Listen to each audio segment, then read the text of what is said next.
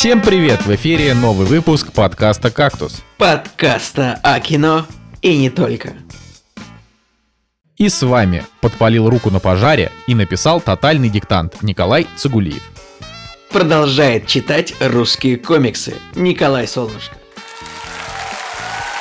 Сегодня в программе короткометражка и текст от Дмитрия Глуховского. Огонь, Хабенский, Янковский и Жизневский спасают леса Карелии. Охота. Истребление белого мусора. Роковое влечение. Продолжаются недели Майкла Дугласа. Новый сериал от Джоса Уидона. Вообще, Николай, мне кажется, правильнее Уидона говорить, а Я с тобой Уидона. согласен, но я когда это прочитал, я, я уже понял, что вот моя речь Джос будет примерно, Видон. ну, Ну, это как, это как если бы это был Г- Г- Леонид Володарский, он бы сказал Джос Уидон. да. Э, Царь Салтан и Джос Гвидон, если вы помните что-то из Пушкина, если не ошибаюсь. Да, тот самый э, ска- сказка о царе Салтане, сыне его славном Джосе Гвидоне и, и царевне. Вот, неплохо, мы придумали новый мем. Нормально. Что, я, значит, сразу хочу сказать э, всем, кто нас слушает, господа, Бусти — это сервис, э, с помощью которого вы можете поддержать ваш любимый подкаст. Переходите по ссылочке в описании, смотрите, что мы можем вам предложить, например, посмотреть какой-то фильм на заказ, э, произнести какую-нибудь фразу, а, или даже записать с нами небольшой блок подкаста. Э, Короче, вообще все на, на любой вкус. Э, Поддерживайте ваш любимый подкаст, тем более, что эта вещь, э, как бы, мало того, что помогает, значит, развитию подкаста, так еще и развлекает как-то вас самих. Короче, такая тема. Николай, Да, Николай, действительно, да, да. что вообще, как дела-то? У нас вот Женя, Женя сегодня с нами нет, а, потому что Женя просил передать всем, что он очень скучает. А, Он а, обязательно присоединится к э, нам сразу как сможет, но а, у Жени там история с тем, что он просто хочет немножко там доразобраться с делами касаемо, касательно его здоровья, то есть э, ему все время нужно там то сюда сбегать, то туда сбегать, там ничего страшного, но это как бы надо сделать, поэтому поддержите Женю там в комментариях где-нибудь лайком, там скажите, Жека, мы с тобой, э, лечить, выздоравливать. Не то чтобы Женя болеет, просто надо там, надо, надо решить вопросы, и мы решили, что Жене нужно немножко передохнуть от этого двухчасового гундежа еженедельно. Вот. Действительно. Че, как, как, как, как у тебя дела? Я даже не знаю, э, можно ли спросить, что произошло у тебя хорошего, потому что про пожар это не то чтобы прям очень хорошо, но история Слушай, есть. так ну, и- история действительно есть. Я даже не знаю, откуда начать.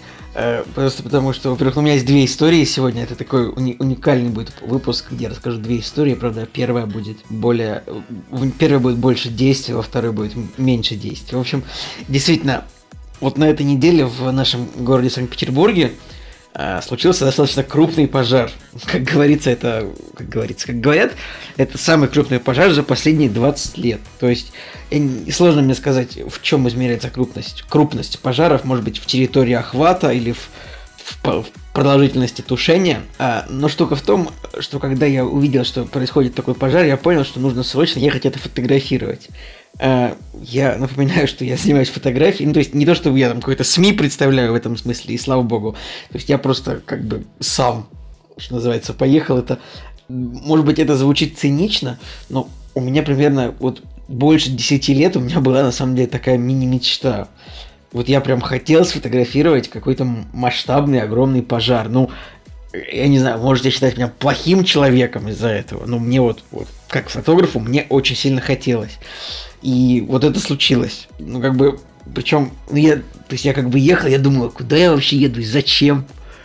Почему это я что я буду там как-то вот пытаться проникнуть туда, на территорию пожаротушения?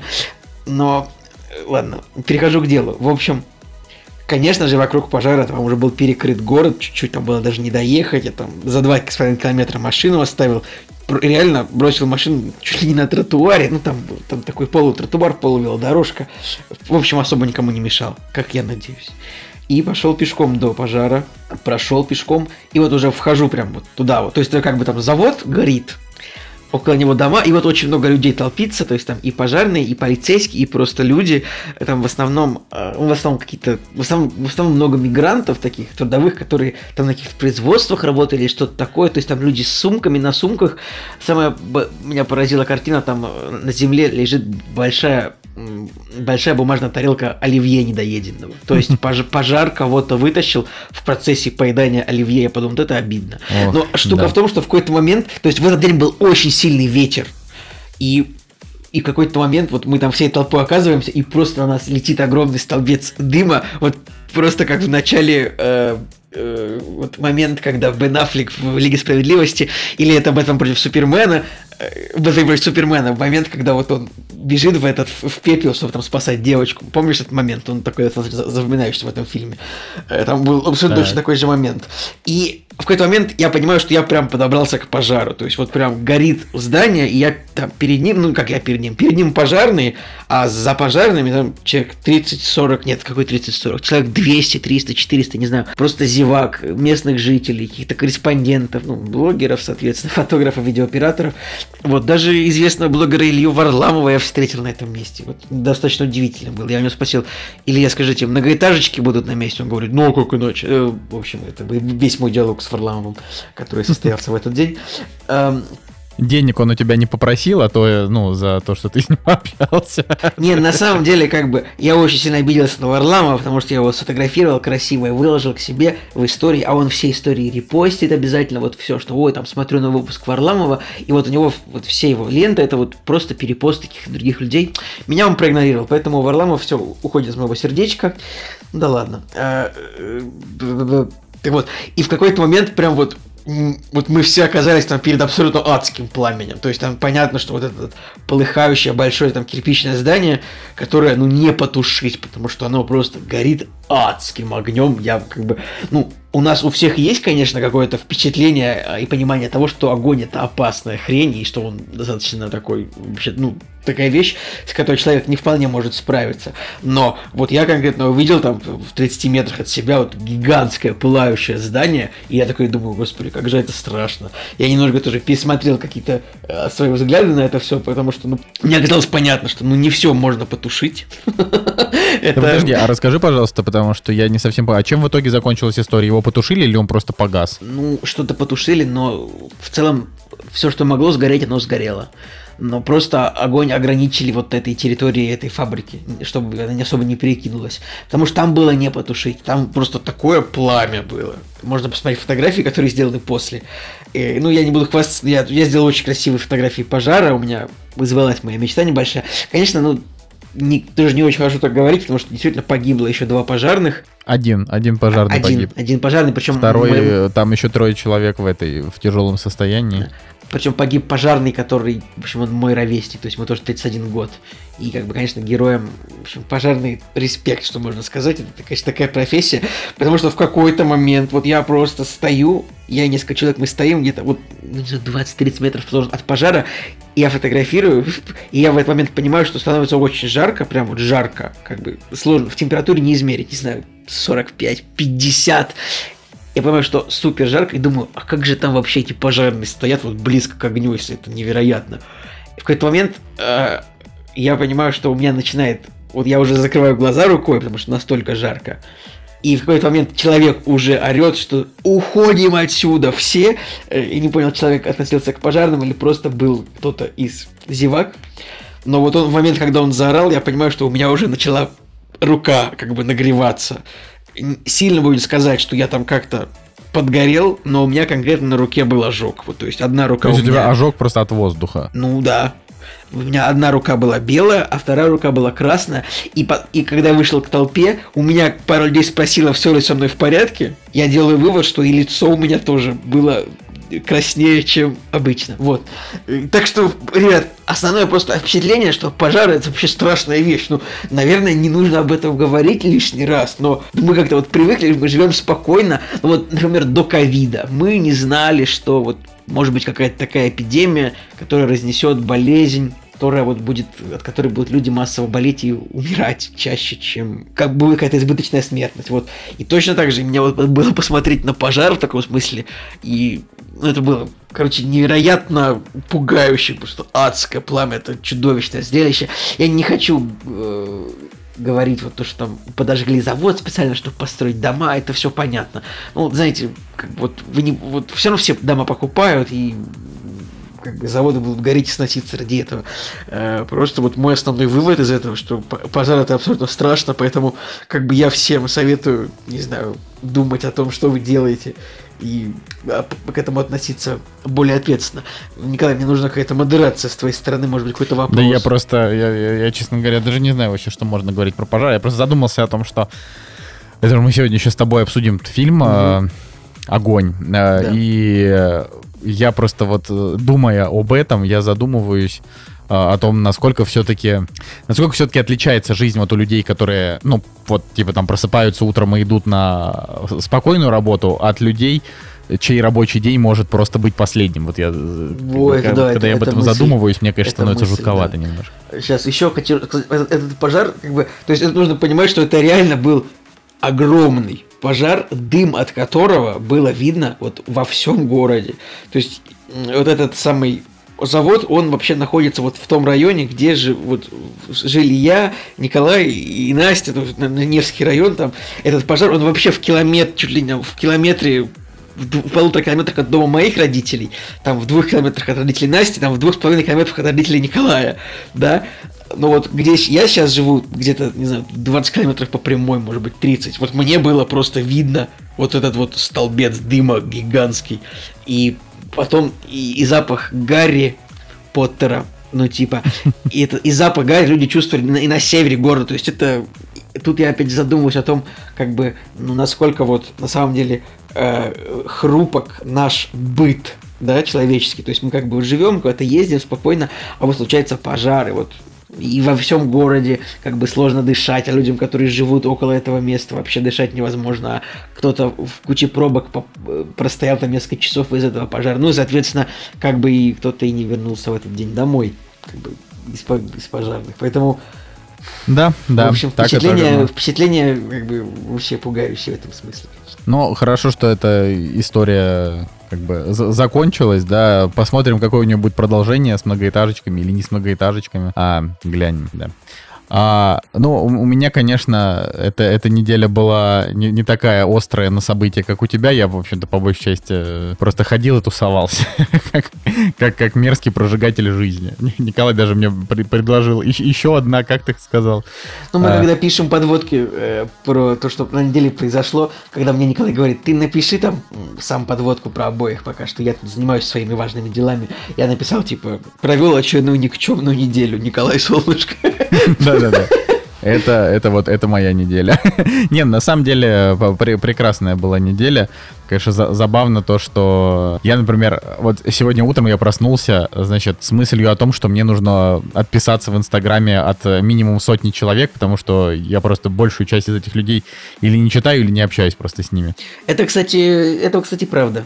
Э, надо отписываться от людей всяких. Да, ну вот как бы, да, поэтому вот это, это и есть моя неделя. На самом деле я хотел рассказать а, немножко о том, что вот в продолжении истории про майора Грома, да, э, которая уже как бы э, какую-то часть людей она изрядно утомила, кого-то она еще не успела как бы изрядно утомить. Я должен сказать, что после того, как я немножко повоевал как бы за майора Грома там в Инстаграме и э, в Телеге, и вот в Кактус мы записали, то есть не в смысле я там прям с кем-то вступал в какую-то полемику, потому что это бессмысленно, а просто... Знаешь, самое смешное, что типа ты, э, это вот реально ты сказал, воевал, то есть можно сказать, что ты рубил воздух мечом, потому что в целом дискуссия вокруг майора Грома, ну, насколько мне показалось, это такая, типа, одна половина людей орет такая, сходите, сходите, а вторая такая, пожалуйста, ну, делайте как бы, пожалуйста, вы э, продолжайте. Ну, то есть, никто не был против того, чтобы не было какой-то контркомпании, на самом деле. Хотя, ну, были какие-то не очень отзывы. Можно, не, ну как бы контркомпании, контркомпания на самом деле была, э, просто не в наших с тобой кругах, вот это тоже, тоже, тоже важно понимать, Николай, реально. Не, ну я смотрел там обзорчики тоже, какой-нибудь там Шиштовскому там не понравился фильм, кому-то еще там. Ну типа а, его, его действительно многие обвиняют в пропаганде, что для меня, конечно, ну смешновато, вот, но это ладно. Короче, э, тема в том, что мы, значит, э, в, в субботу мы ходили гулять, а, и зашли в, в магазин комиксов. И там, значит, я просто решил, решил глянуть, как там вообще дела у Bubble, что они там нового выпускают. Сделали ли они по майору Грому в связи с фильмом каких-то, там, может быть, интересных вещей. На самом деле, они просто переиздали первые два тома в кинообложках. Вот. А, и тут, во-первых, первое, что... Во-первых, первое. Все, русский язык, до свидания. Значит, первое, что хотелось бы сказать, это то, что я в прошлом по выпуске рассказывал о том, что Uh, как бы комикс Майор Гром примитивный, вот, а фильм, типа, действительно, uh, там, в этом плане интереснее. Короче, я его перечитал, потому что последний раз я читал комиксы, ну, наверное, года 3-4 назад, и я прям просто забыл их. А, и есть некоторые корректировки в том, что я тогда же и сказал, что действительно фильм а, круче, а, чем там первые комиксы, но круче именно тем, что а, для него написали такой кинематографичный сценарий, а, и в нем нету моментов, а, которым, ну, на мой личный взгляд, до которым можно, можно цепляться. То есть это просто такое нормальное сюжетное супергеройское кино. Вот. А как бы первые два тома комиксов, они действительно, там есть, там есть, во-первых, повесточка, вот это вот, про которую все говорят, она там тоже, ну, ее немножко. Но так как этим комиксам там что-то лет 10, тогда были как, или там 9, да, в общем, как раз тогда шли во все эти протесты, э, и очевидно, как что... хорошо, что с моментов тех протестов, типа, у нас, ну, поменялся полностью режим, и, ну, обществу стало, как бы, уже, ну, это, проблемы решились, и общество сейчас в 2021 целиком довольно тем, что происходит. Как хорошо. Да. Это, если что, шутка, ну, для тех, кто Мало ли. Да, да, да, Николай, сейчас еще хэштег Навальный, да? А, Это ты сказал, не я. Короче, а, значит, э, во-первых, действительно есть там повесточка в комиксах, за что их там очень сильно критиковали. Я просто прочитал все это, а, перечитал всю там историю создания, э, значит, этого издательства. Ну вот, но там, например, было много интересных моментов. Э, дальше будет чуть-чуть спойлеров, вот буквально капелюшечка. Например, по комиксам, значит, Чумной доктор, он все такой же психопат, но в отличие от фильма, у него не биполярное расстройство. То есть в фильме показан чувак, у него биполярное расстройство, э, и как бы вторая личность в нем как бы хорошая, а первая плохая. Вот, э, и с одной стороны он психопат, с другой стороны что-то в нем там теплится. Вот, по книге, в смысле, ну, по комиксу он абсолютно полностью психопат, но вот этих вот людей он убивал не потому, что он хотел очистить общество, а потому что он, короче, это были его подельники, он там с ними делал мутные дела, и э, как бы, э, когда он понял, что, в общем, скорее всего, скоро их раскроют из-за вот этих вот как раз людей, он их и убил. И там был один, это был главврач больницы, второй это там был какой-то, не знаю, какой-то там полковник, ну что-то такое.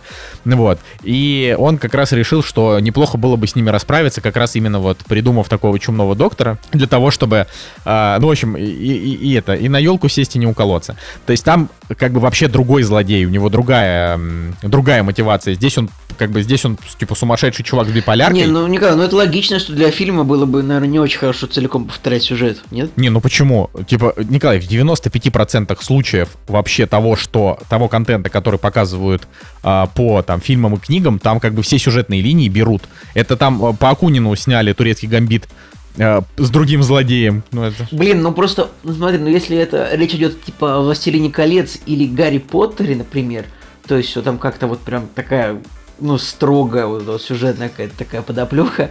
Э, это логично полностью, не, не, особо не менять сюжет. Но если речь идет о чем-то, каком-то детективе, может быть, или... Так наоборот, и в детективах Ну, лучше как... бы как-то, не знаю, лучше бы как-то оставлять какую-то загадку для зрителей. То есть не, ну ты сейчас говоришь о своих предпочтениях. Да, как бы, конечно, я говорю о ну, предпочтениях, типа, а почему а я, я должен... тебе говорю, как в жизни. Ну, то есть редко, ну, редко встречаются. Да, прямо... не, да, ну, много раз, ну ты не прав, ты же наверняка меняются. Я, я, я, я помню только вот турецкий гамбит, ну, типа, потому что там э, в, кни в книге злодей это француз, который в фильме на самом деле супер-меганяшка. Ну, смотри, ну, ну смотри, э, кинематографическая вселенная Марвел, типа, она ведь тоже... Ну, там, там вообще не там, так. Там же да. есть какие-то сюжеты, которые взяты из комиксов, та же гражданская война, но да, в комиксе там ну... же по-другому. Ну вот я в этом, то что види... ну, экранизация комикса, хорошо бы, чтобы это был просто фильм по мотивам, который, ну, не целиком берет сюжет комикс. Это моя... Ну вот, вот, собственно, майор Гром как раз такой. Он, он, он снят скорее вот. по мотивам, вот как бы первых Прекрасно. двух томов.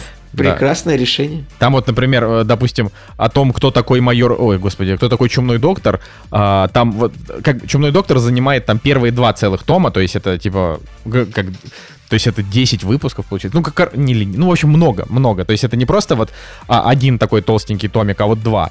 А, и в конце первого уже узнается, кто, кто он такой, и сразу узнается на всю страну.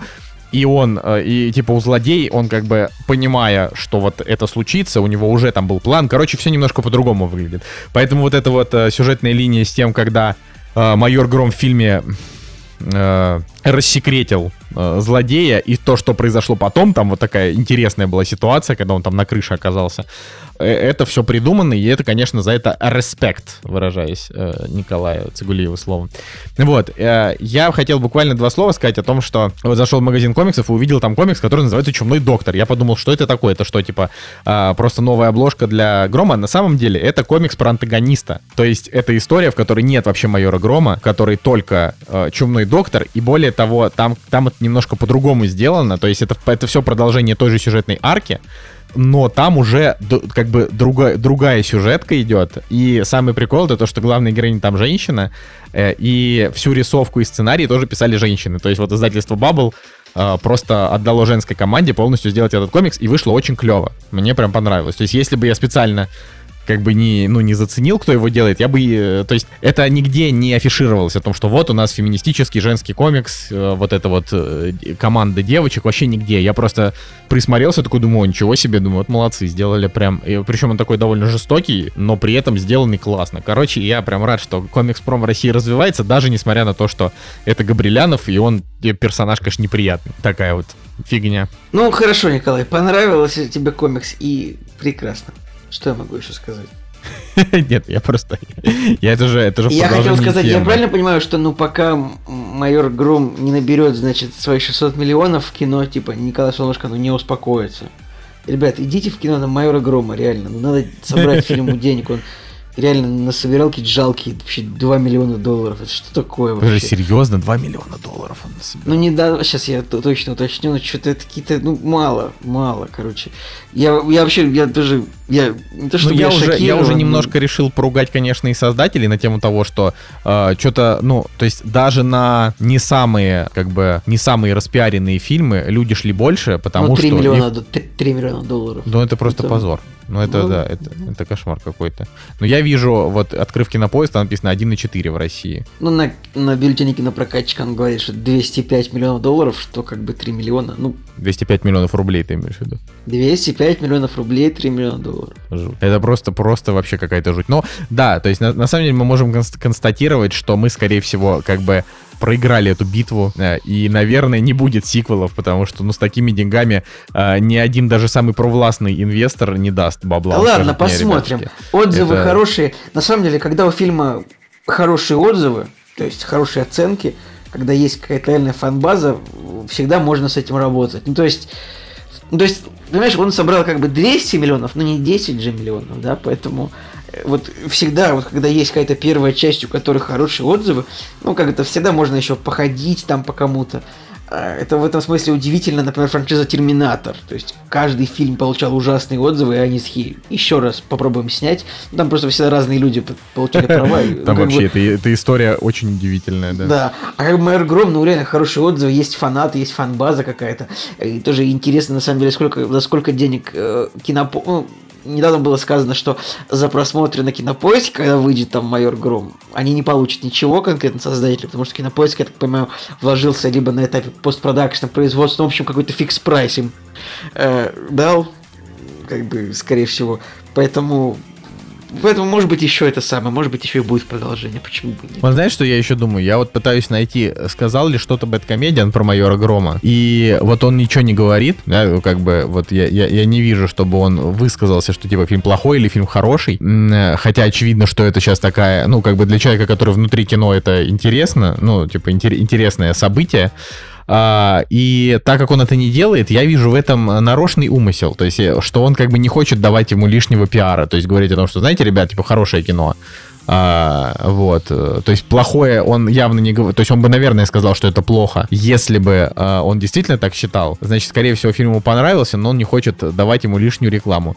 И если я ошибаюсь, я буду рад ошибаться. Если нет, это значит, что он вообще козлина. Ну, потому что, типа, а, по факту получается, что чувак, ну, типа, вот у него на руках есть шанс а, немножко помочь как-то вот развитию русского кинематографа, и он этого не делает. То есть он уже, знаешь, там вот эти вот его постфактум, когда он говорит, ну, вот это вот, вот эта драма была ничего, вот Быков, вот, знаешь, ну вот это, короче. Я бы не стал действительно так серьезно э, требовать мнения, хорошего мнения от, от Бэткомедиана по какому-то фильму, просто потому что Блин, Бэткомедиан вообще, мне кажется, вот он, он вообще не про кино у меня такое чувство, я не знаю. То, что все еще это, все его творчество, это обзоры плохих фильмов, как бы, ну, то есть его, я считаю, что его влияние на то, как проходит кинопрокат, оно должно вообще ну, как-то более минимальным быть, мне кажется, нет? Ну. То есть, нет, если бы он сказал, что Мэр Гром супер, сходите, было бы неплохо, наверное. Но я подозреваю, что, может быть, ему он не понравился. Потому что или он его даже не видел. Я, я тут тоже вообще возможно такое, потому что я вот недавно слушал какое-то интервью, и там просто половина фильмов его спрашивал, он такой, ой, я, я еще не видел, ой, я еще не видел, ой, я еще не видел. И как бы... Поэтому, поэтому давайте как-то охладим трахание вот в отношении Бэткомедиана. Вот я, я всех к этому призываю. Ладно, а, у тебя там была история еще про диктант. Удивительно, да, у меня вторая история, э, которая попадает вот в этот самый блок историй, просто потому что она, так, она связана тоже с кино. Ну, прям очень плотно. Э, Николай, ты когда-нибудь писал «Тотальный диктант»? Нет, я знаю, что это такое, но не писал никогда. Я тоже, честно говоря, мне как-то, я думал, глупо, глупость какая-то.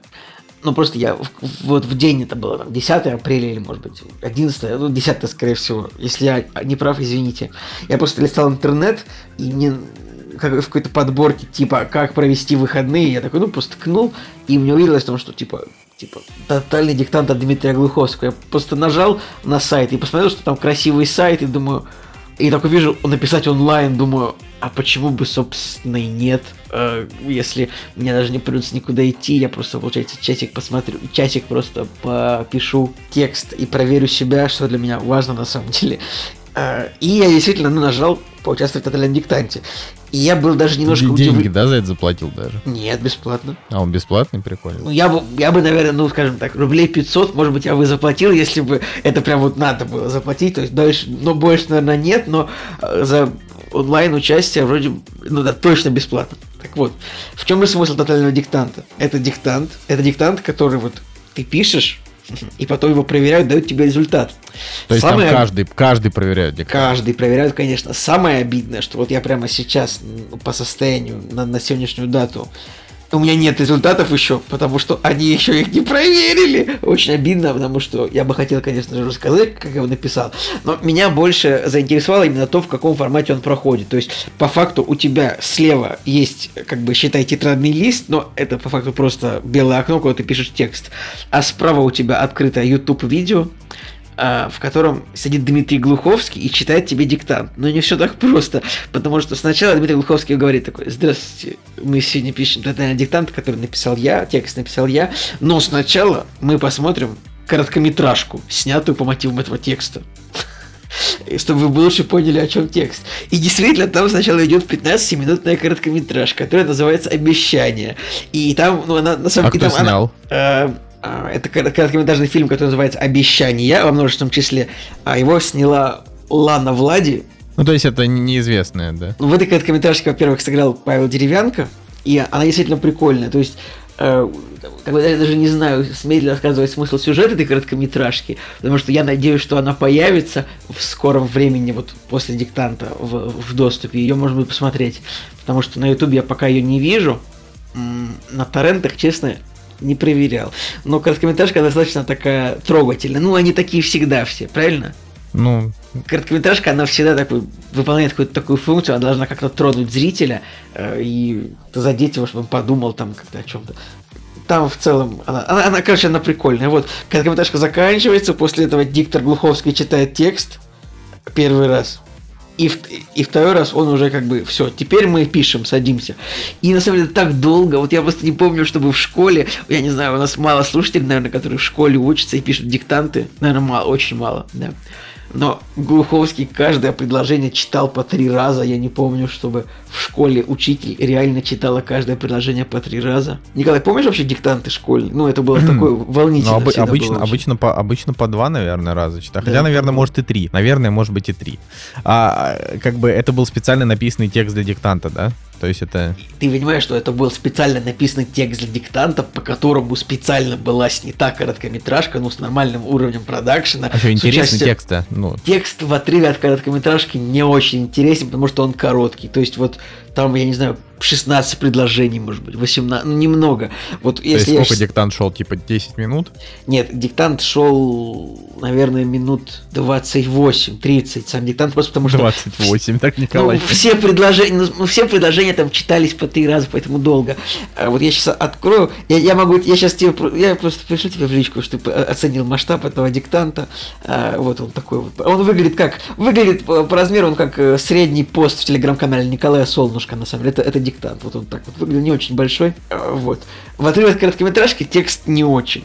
Но я могу представить, что я бы писал его в школе, потому что он там был примерно вот такой и есть. Так уж я получил интересные эмоции, и я капец как жду, когда придет результат. Потому что, ну, интересно очень. Вот так вот. Разнесут тебя там, наверное, к чертовой Да, бабушке. там, да, нет, я на самом деле уверен почти полностью в своей орфографии, но пунктуация всегда это как бы пункту- пунктуацию я всегда писал, скажем так, от в рамках своей фантазии. В, в рамках души, да, вот у меня также, типа, Абсолютно. орфографические ошибки я практически никогда не, не делаю, а вот, э, а вот запятые я расставляю, Да, э, как запятые, дефисы, многоточия, вот как угодно, двоеточие, вот куда Как вот угодно. Бог на просто, душу да. положит. Да, да, да, вот. да. А, поэтому... Очень поэтому интересно, Николай, когда у тебя будет, когда будут результаты, обязательно расскажи нам. Обязательно расскажу.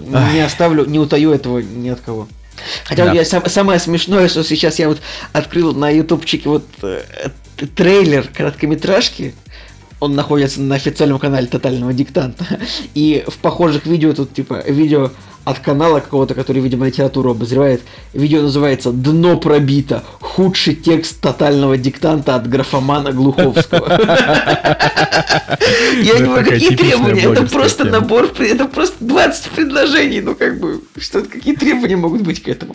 Дно Ладно. пробито. Ладно, значит, переходим, переходим к следующему. Вот и они! Премьеры недели!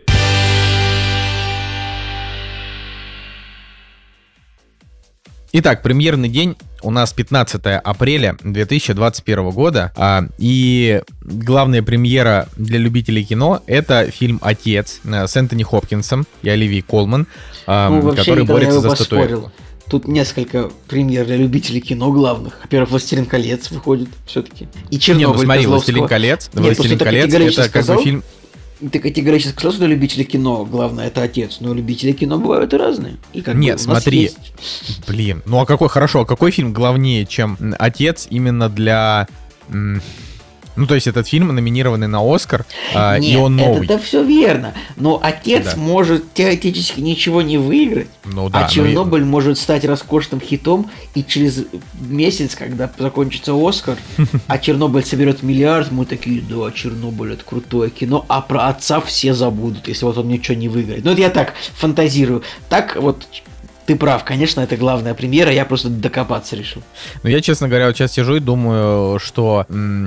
Ну, то есть по трейлеру Чернобыль выглядит э, как вот такое классическое э, классический российский фильм «Катастрофа», который качественный, с нормальной там актерской игрой. То есть, на самом деле, эм, когда вышел, по-моему, первый трейлер как раз от этого фильма Козловского, он вышел примерно тогда, когда вышел великий сериал на HBO. И все Попозже. такие, ну, ну там, ну примерно тогда. Вот, его очень, его тогда слили, по-моему, и, в общем, а, все, я путаю, я путаю, потому что тогда слили какой-то НТВшный сериал про Чернобыль, и там, типа, реально это выглядело как позор. Неудивительно. Да, да, да, да. Вот. А Данила Козловский, а, он, по-моему, дропнул это попозже, но все равно все, естественно, сказали, что да ничего там не, не получится. Вот. Я э, не могу как бы ничего говорить. Э, скорее всего, ну, то есть, если у фильма там будут оценки приличные, я его посмотрю. Но э, лучше, чем сериал на HBO, вряд ли что-то возможно сделать, правда. То есть, там настолько это... Ну, это как, я не знаю... Это как вот есть фильм «Спасти рядового...» Нет, ладно, хорошо, есть фильм там «Список Шиндлера». Вот если кто-то сейчас снимет «Список Шиндлера», он не будет таким крутым, как вот как Спилберг когда сделал. Поэтому, то есть, мне кажется, что э, вот Ну, Чернобыль... Ну смотри, Чернобыль HBO-шный все-таки он про другое чуть-чуть. Он там был больше про скажем так, э, признание, расследование. А тут, насколько я понимаю, фильм Козловского, он больше про, про пожарного, который... Ну, Так там Вот. тоже был пожарный. Ну, блин, короче, я к тому, что э, я от этого фильма многого не жду, и, скорее всего, он получится на том же уровне, на котором все остальные фильмы, которые уже, то есть там, ну, Да, Данила Козловский на- уже на- до этого смотри, снял Николай, один фильм. 6,8, 7,2. Я думаю, будет так. Наверное. Вот, то есть это будет, это просто будет фильм, вот, ну вот Чернобыль HBO, он же не просто, ну, то есть там герой пожарный там не является главным героем. Здесь фильм, вот, фокус на героя пожарного, который вот пожертвует, очевидно, собой или не пожертвует, ну, скорее всего, пожертвует, потому что мы знаем, как бы, как там все было, и странно будет, если он как бы, жив в конце останется, наверное. А, поэтому, а, а все-таки HBO, он такой больше про ученых, которые такие, вот мы сейчас должны как-то это раз, разгадать, что здесь произошло, как с этим бороться. Там, да, поэтому, в принципе, я сегодня слушал, мы сегодня слушали интервью с Козловским на одном из популярных интервью на одном из популярных YouTube каналов с интервью. Он, конечно, скучноватый мужчина, если так Так он всегда, да, он очень скучный. Да, ну, вот он прям, он прям скучный, но как бы почему-то хочется пожелать ему удачи, знаешь, вот не хочется. Он не раздражает, как кто-нибудь, типа, не знаю, Петров какой-нибудь. Хотя даже к Петрову я уже немножко даже подостыл в том, что он мне надоел. Назови кого-нибудь еще, кто бесит. А, меня бесит Роман Курцин. Да, Роман Курцин. Еще ты Милоша Биковича ты не очень любишь, насколько я помню. Не, на самом деле Милош Бикович мне, он мне, мне, мне его, вот, мне он не нравится, потому что он такой как будто выпендрежный, но актер он на самом деле ок. А, ну, то есть мне, например, как ты помнишь, понравился Холоп. А, хотя, короче, блин, нет, нет, тоже не очень хороший актер. А, в кадре он смотрится неестественно, а, но почему-то он меня не раздражает. Вот это странно сейчас. Вот как-то спустя... Но, кстати, Козловский меня никогда не раздражал. Меня раздражал только Петров, и то только потому, что он был буквально типа в каждом фильме. Ну вот. Э, сейчас как-то, когда он уже чуть менее в каждом фильме, стало как-то по получше. Вот. Ну, на самом деле, Чернобылю удачи. То есть тоже у фильма бюджет 700 миллионов рублей, большая цифра. Вот, честно говоря, я так скажу... Это даже слишком меня... большая цифра. Ну, не, ну, ну, у майора Грома, как говорят, 600 миллионов. Хорошая цифра. Честно говоря, я строго сомневаюсь, что фильм по итогам полностью соберет больше, чем 300 миллионов, те же самые, что к которым подбирается майор Гром с большим скрипом и трудом. А, поэтому, ну вот. Хотя, ну, сейчас посмотрим, я вообще-то никогда не задумывался над тем, насколько Козловский у нас все-таки это кассовый актер. Вот, например, я вообще, честно говоря, смотрел Не, ну как бы вообще у Козловского все, все, ну типа, все вот эти вот фильмы типа «Экипажи», «Легенда номер 17», они все здорово собирали в прокате, и все было клево. Так что тут есть шанс. Тут скорее интересно сравнить. Он же здесь еще и как бы и режиссер, как вот он там снял фильм «Тренер». Тренер, да, я, кстати, смотрел да, тренер. И вот надо понять, как бы, какие сборы там у тренера были. Тренер как раз-таки в два раза. У него был бюджет 400 миллионов, а собрал он ну, 12 миллионов долларов написано. 12 миллионов долларов это сколько у нас? Это значит это 800 миллионов. Ну, ну вот ровно отбил бюджет и какой-то прибыль принес, судя по этим цифрам. Ну, видишь, хорошо. А, даже Блин. вот я вижу в России 14 миллионов он все-таки собрал, э, а не 13, то есть классно. Ну вот, а, но Чернобыль это, ну опять же, Чернобыль это, наверное, главная российская премьера. Так, главный премьер это Отец, но вообще Властелин колец, Братство кольца и вообще каждую последующую неделю а, «Властелин колец» будет вот выходить а, в прокате в 4К. Кстати, это важно, потому что «Властелин колец», вот, например, ну, самый широкий релиз, конечно, на этой неделе у Чернобыля, полторы, э, полторы тысячи кинотеатров, но «Властелин колец» тоже выходит на 800, 800 кинотеатрах, это тоже много. То есть, если в каждом первом кинотеатре будет Чернобыль идти, то в каждом втором будет идти «Властелин колец», тоже это большая цифра, потому что «Отец» будет идти только в каждом пятом кинотеатр. Ну вот, я честно планирую пойти на «Властелина колец», потому что я смотрел его последний раз очень давно, и вот его как бы в, в, в, в ремастерном виде клево. Если бы это еще была режиссерская версия, вот вообще было бы классно. Блин, и правда, я теперь задумался о том, что есть же режиссерская версия, которая у меня, кажется, дома на DVD до сих пор лежит. Я даже не да, помню, честно да. А я вообще, я вот знаешь, я на самом деле удивляюсь, э, вот это, это то, что, то, что меня посещало, да, последние э, несколько недель, я задумывался о том, что вот есть режиссерские версии, и типа они существуют только на DVD, ну или там на Blu-ray. Стриминговые сервисы режиссерские версии не показывают, исключение это Лига справедливости Зака Снайдера. Э, и то, это как бы Лига справедливости Зака Снайдера, это по факту не столько режиссерская версия, сколько вот, э, ну типа кино события. А, а, то есть это не было не режиссерской версии конкретно Зака Снайдера, да, то есть это просто как бы два разных фильма. Ну вот, поэтому, э, например, вот я почему, почему я, да, об этом задумался. Вот, допустим, есть Бэтмен против Супермена, который говно. Э, на 5 из 10. И у него есть режиссерская версия, э, которая, э, ну, типа, фанаты считают, что режиссерская версия Бэтмен против Супермена, она закрывает все вопросы. Я, и... я тебе так скажу, кстати, я после Лиги Справедливости я стал лучше относиться к Бэтмену против Супермена, потому что если, например, включить эти два фильма подряд, ну, то есть вот Типа, есть у тебя 8 часов времени, и ты включаешь подряд, и ты вот включаешь подряд, смотришь Бэтмена против Супермена, и сразу же, не отходя, ну там, отходя минуты на две, э, включаешь Лигу Справедливости, и как бы ну, и это в целом у тебя получается ну, неплохой фильм, да? То есть, если у Бэтмена там оценка какая-то 6,2, например, а у Лиги там 8,2, то в среднем ты получаешь хороший, крепкий фильм на 7 и 7,3. Нет такого ощущения?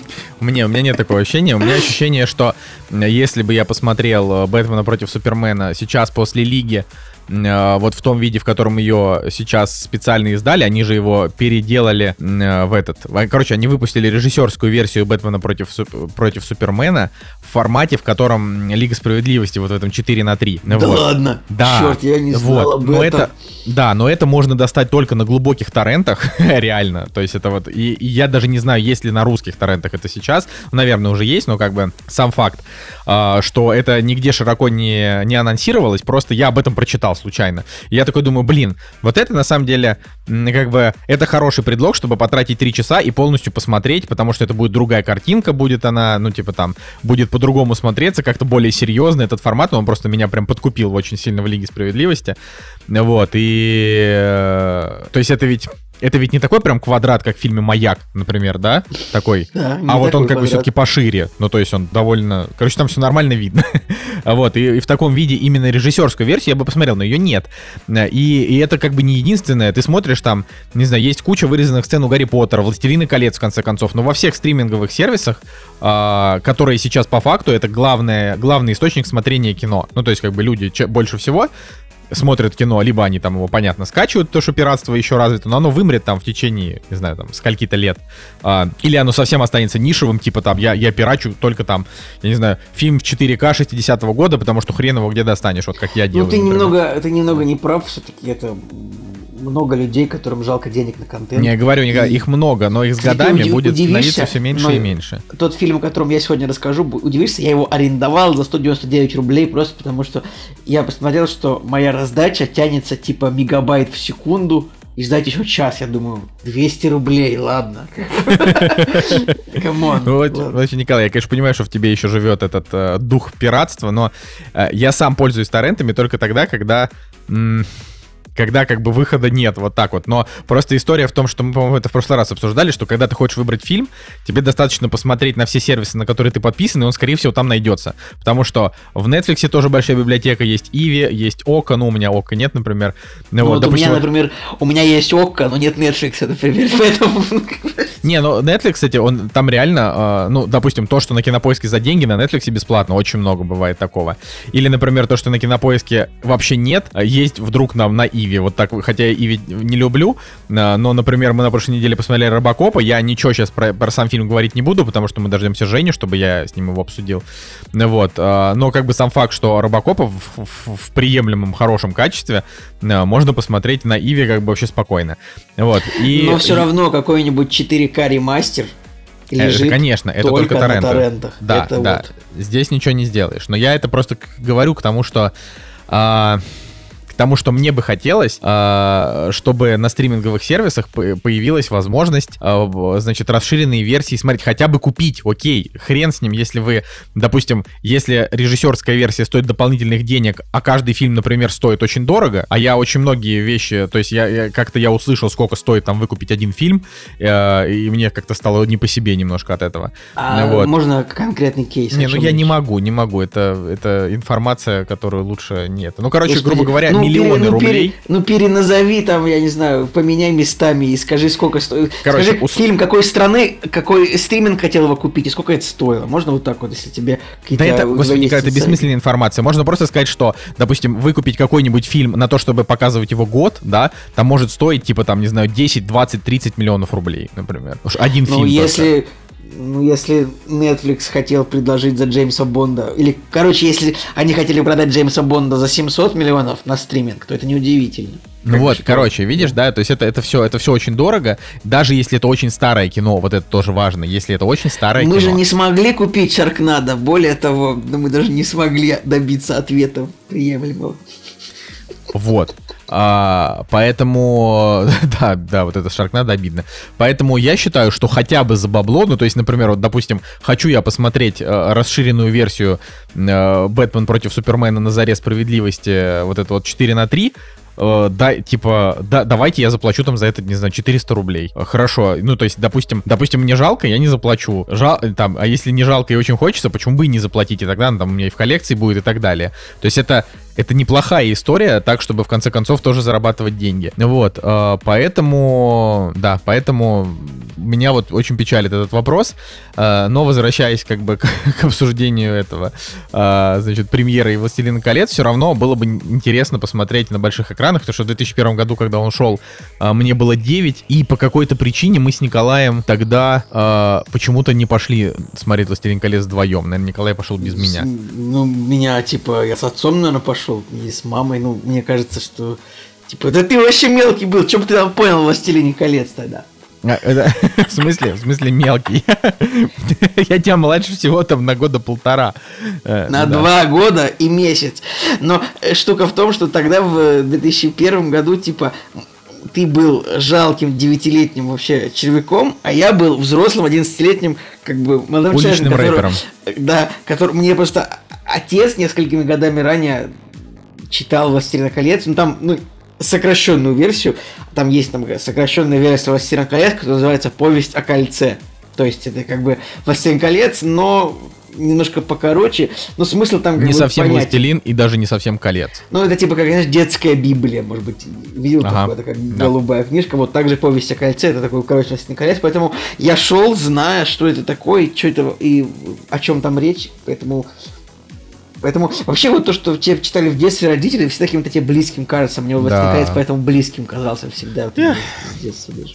Это правда, вот удивительно. Мне просто не читали «Властелина колец», мне просто много чего другого читали, а э, во сколько, в 9, получается, я начал читать Гарри Поттера, вот, и когда я дошел до «Властелина колец» к 11 годам, мне он показался нудным. Ну, то есть я был тогда, как бы, ты типа разбалован тем, что Гарри Поттер это очень развлекательная книга, она очень легко и быстро читается, ее можно еще сразу же перечитать, я сколько раз и перечитал, я просто даже не смогу это вообще воспроизвести. Вот, поэтому, да, что-то вот у меня с «Властелином коле- ко- кольца», «Властелином колец» а, у меня не, это, не- не задалось. Я более того скажу, да, что я до сих пор, я же «Возвращение короля» так и не досмотрел, потому что он у меня был на DVD то ли в каком-то плохом качестве, то ли что-то там еще, и я, короче, просто что-то бросил его на середине из этих трех с половиной часов, поэтому мне кажется, что сейчас настал тот самый момент. То есть первое «Братство кольца» я смотрел раз 10, да, там, а, этого, м, господи, а как продолжение, простите, «Две, «Две крепости», да, крепости. «Две крепости» я смотрел, ну, может быть, раза два, он мне не очень нравится, он мне кажется таким же примерно как, э, как вот вторая часть «Пиратов Карибского моря», типа там что-то происходит, но вроде ничего не происходит.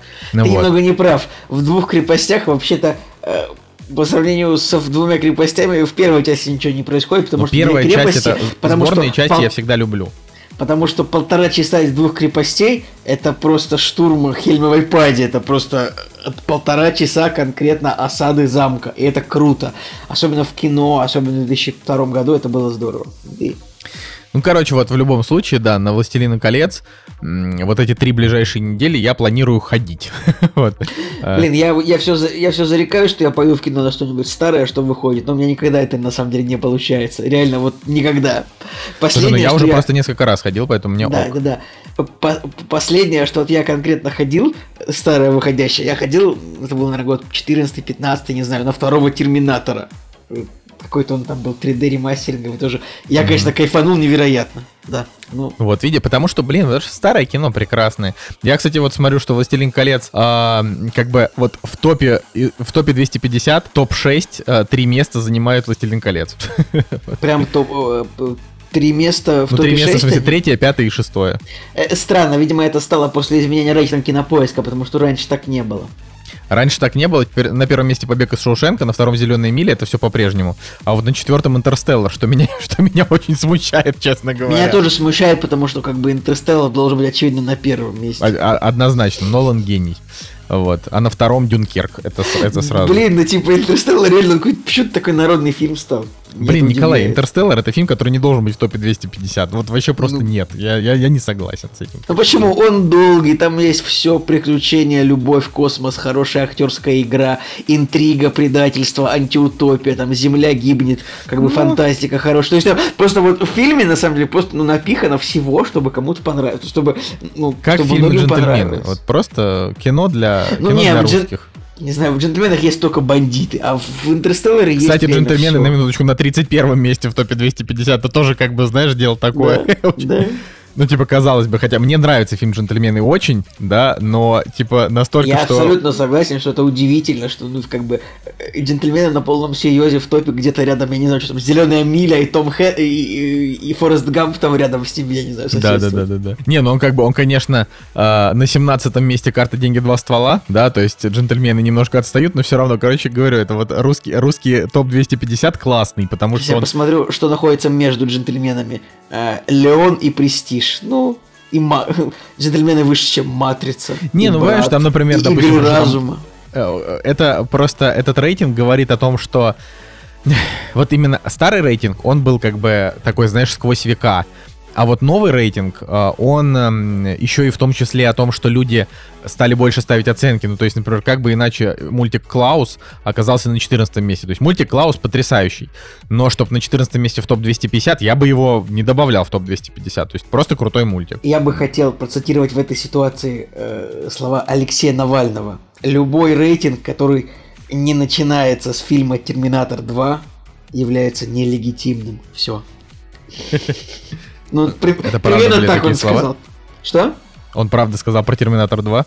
Да, это было Зачем? в Твиттере или в Ж- Ну, блин, ну человек просто когда-то в 2000 каком-то году написал что-то про кино в Твиттере или А, в ЖЖ, я я, не знаю. Ты гуглите Навальный Терминатор 2, и просто там будет, типа, какое-то интервью из афиши, типа, да, я очень люблю Терминатор 2.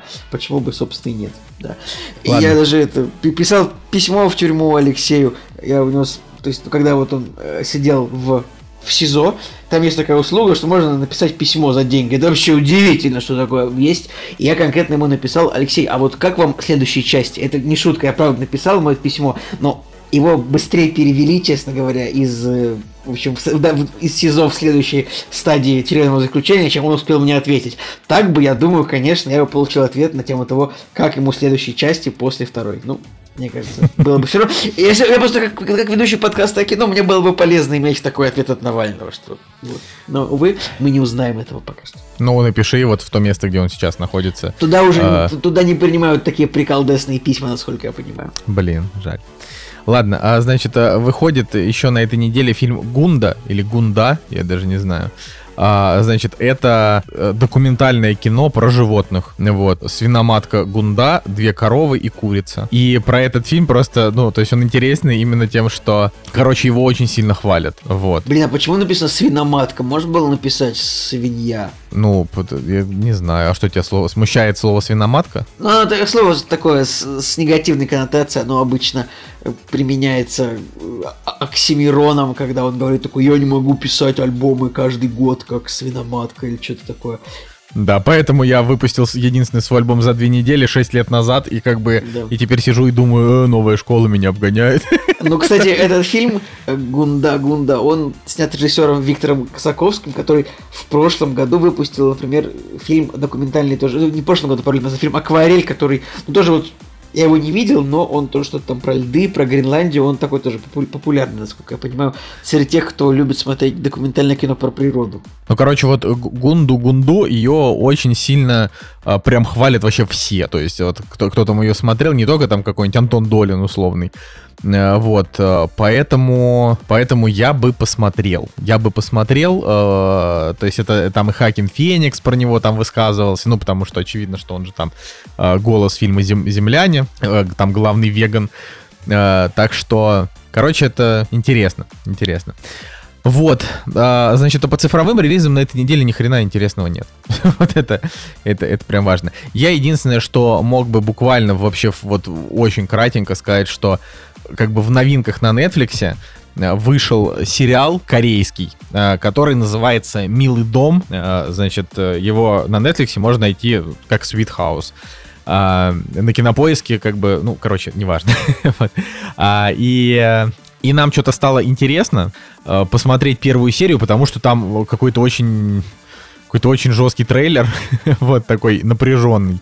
Э, И это действительно клево. И вот мы, когда закончим сегодня записывать подкаст, мы э, продолжим смотреть этот сериал. Э, Не знаю, будет ли там продолжение какое-то, там будет ли там два сезона или нет. Обычно корейские сериалы это чисто вот разовая история, там типа серии там 16. Вот здесь там 10 серий. а, И там по первой серии сразу... То есть это, это фильм про зомби-апокалипсис, но вместо зомби тут просто разные монстры. То есть как бы внезапно в мире начали, то есть появились прям очень разные вот. Один там похож на какую-нибудь гориллу, у одного там голова разделенная на две части. А, вот, откуда они взялись, что вообще непонятно, но как бы сам факт, что там третий, у него там надувается голова и вылезает огромный язык, четвертый просто похож на зомби. И вот, и они все разные, короче. Вот, и такого просто я еще не видел, когда, то есть это типа не зомби-апокалипсис, а какой-то монстр-апокалипсис. Вот, э, так что э, то, то, как, то, как на это посмотрят корейцы, мне интересно. Я надеюсь, что будет Николай, подскажи еще как, как на кинопоиске найти этот фильм? Я сейчас рыщу и не. и так я, милый дом. И, и- Милый дом. и я в потемках просто. Вот, да, у него э, 7,4 MDB, 7 кинопоиск. Э, как бы я от него многого не жду, опять же, после там первой серии. Но он, он такой, он как бы немножечко кринжовый, но мне кажется, что он и задумывался таким. То есть он не, на сер- он, он, не, он не полностью на серьезных щах, он очень странный. А еще как бы Настя, как э, большая фанатка Дорам, она сказала, что это нетипичный, нетипичный корейский сериал, потому что там герои курят и ругаются матом.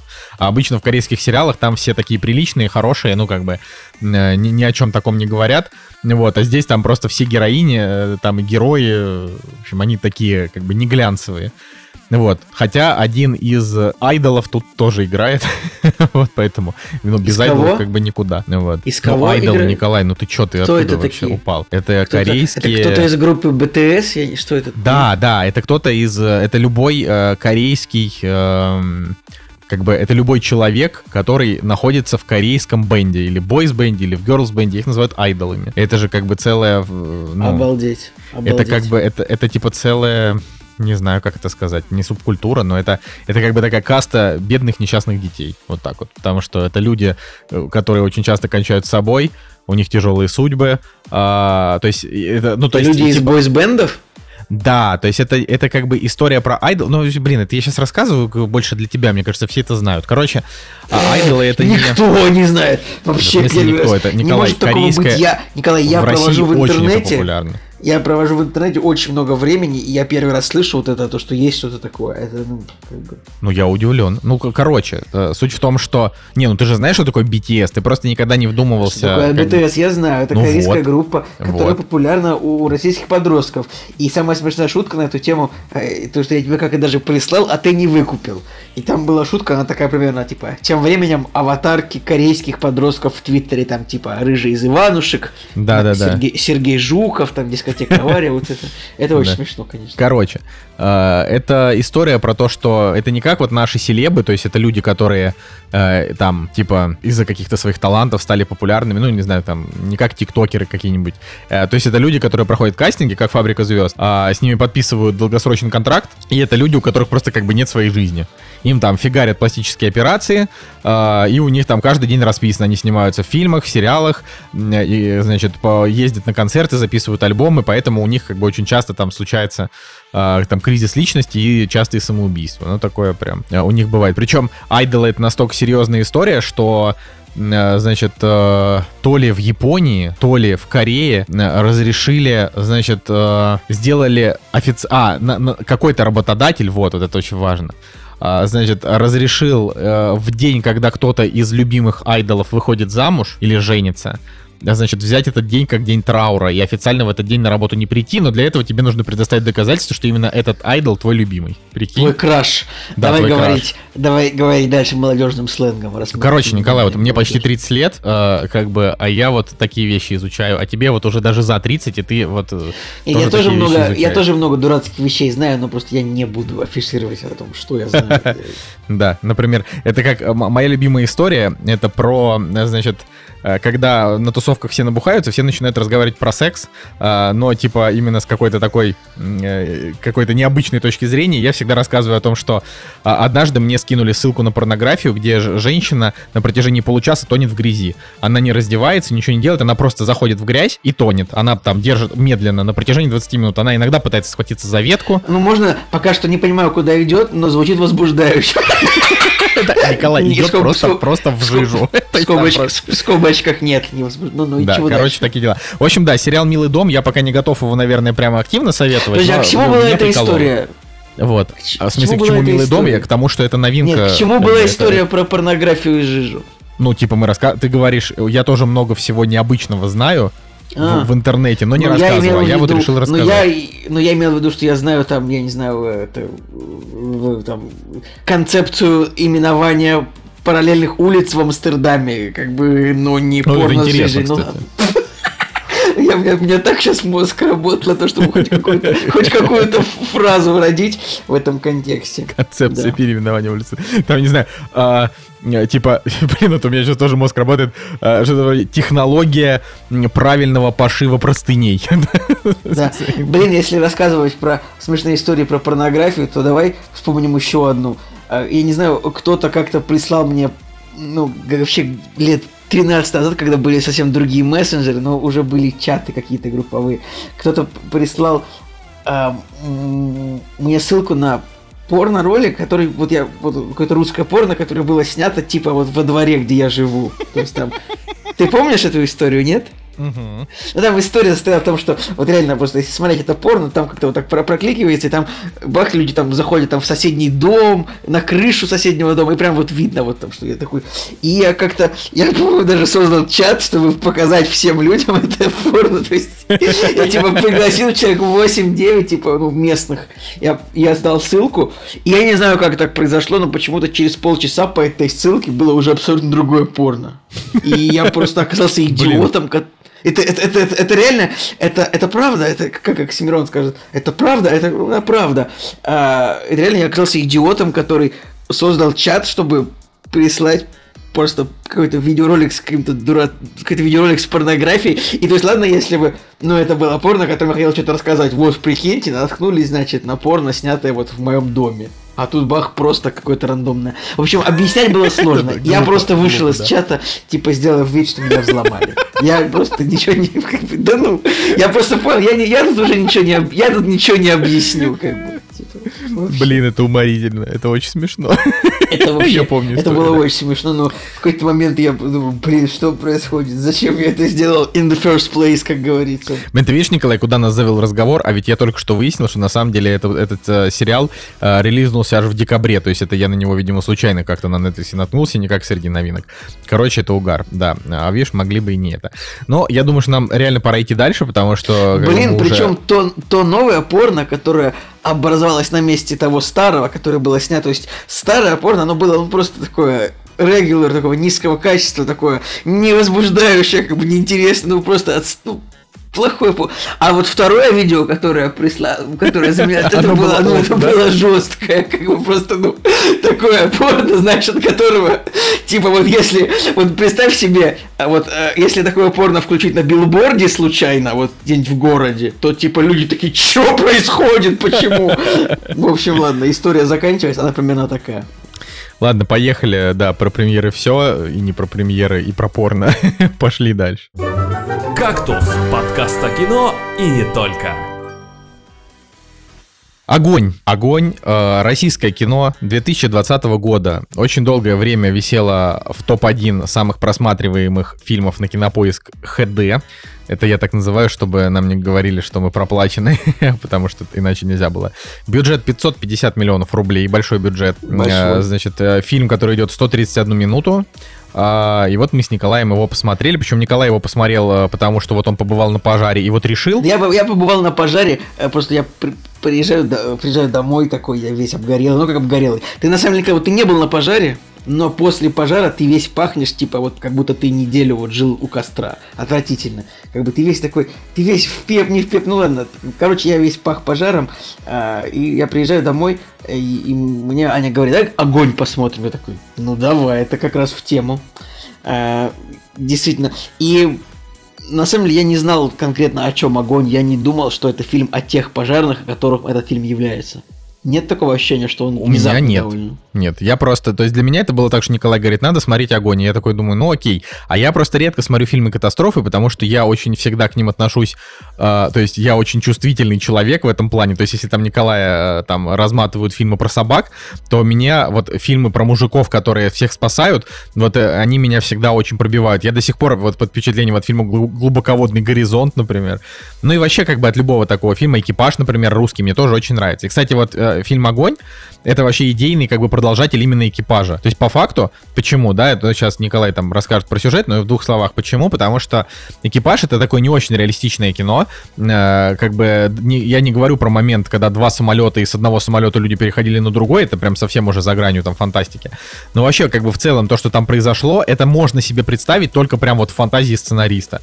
Но как бы смотрится и поставлено, это было хорошо. Сейчас все еще про фильм «Экипаж», то есть он такой жесткий, остросюжетный, и там драма такая, типа, что вот чувак, у него там только что погибла жена, а ему там управлять самолетом, он то пытается вся прийти, ну, короче, прям жесть. Ну вот, так вот, «Огонь», вот он такой же фильм, потому что ситуация, которая там описывается, она не совсем реалистична. Начиная с того, что деревня там находится прям буквально вот таком состоянии, что если начинается пожар, то, то все. Как бы, опять же, тут тоже момент, потому что в Карелии, насколько я знаю, нет таких жестких лесных пожаров. Карелия это как бы недалеко от нас тоже, от Санкт-Петербурга.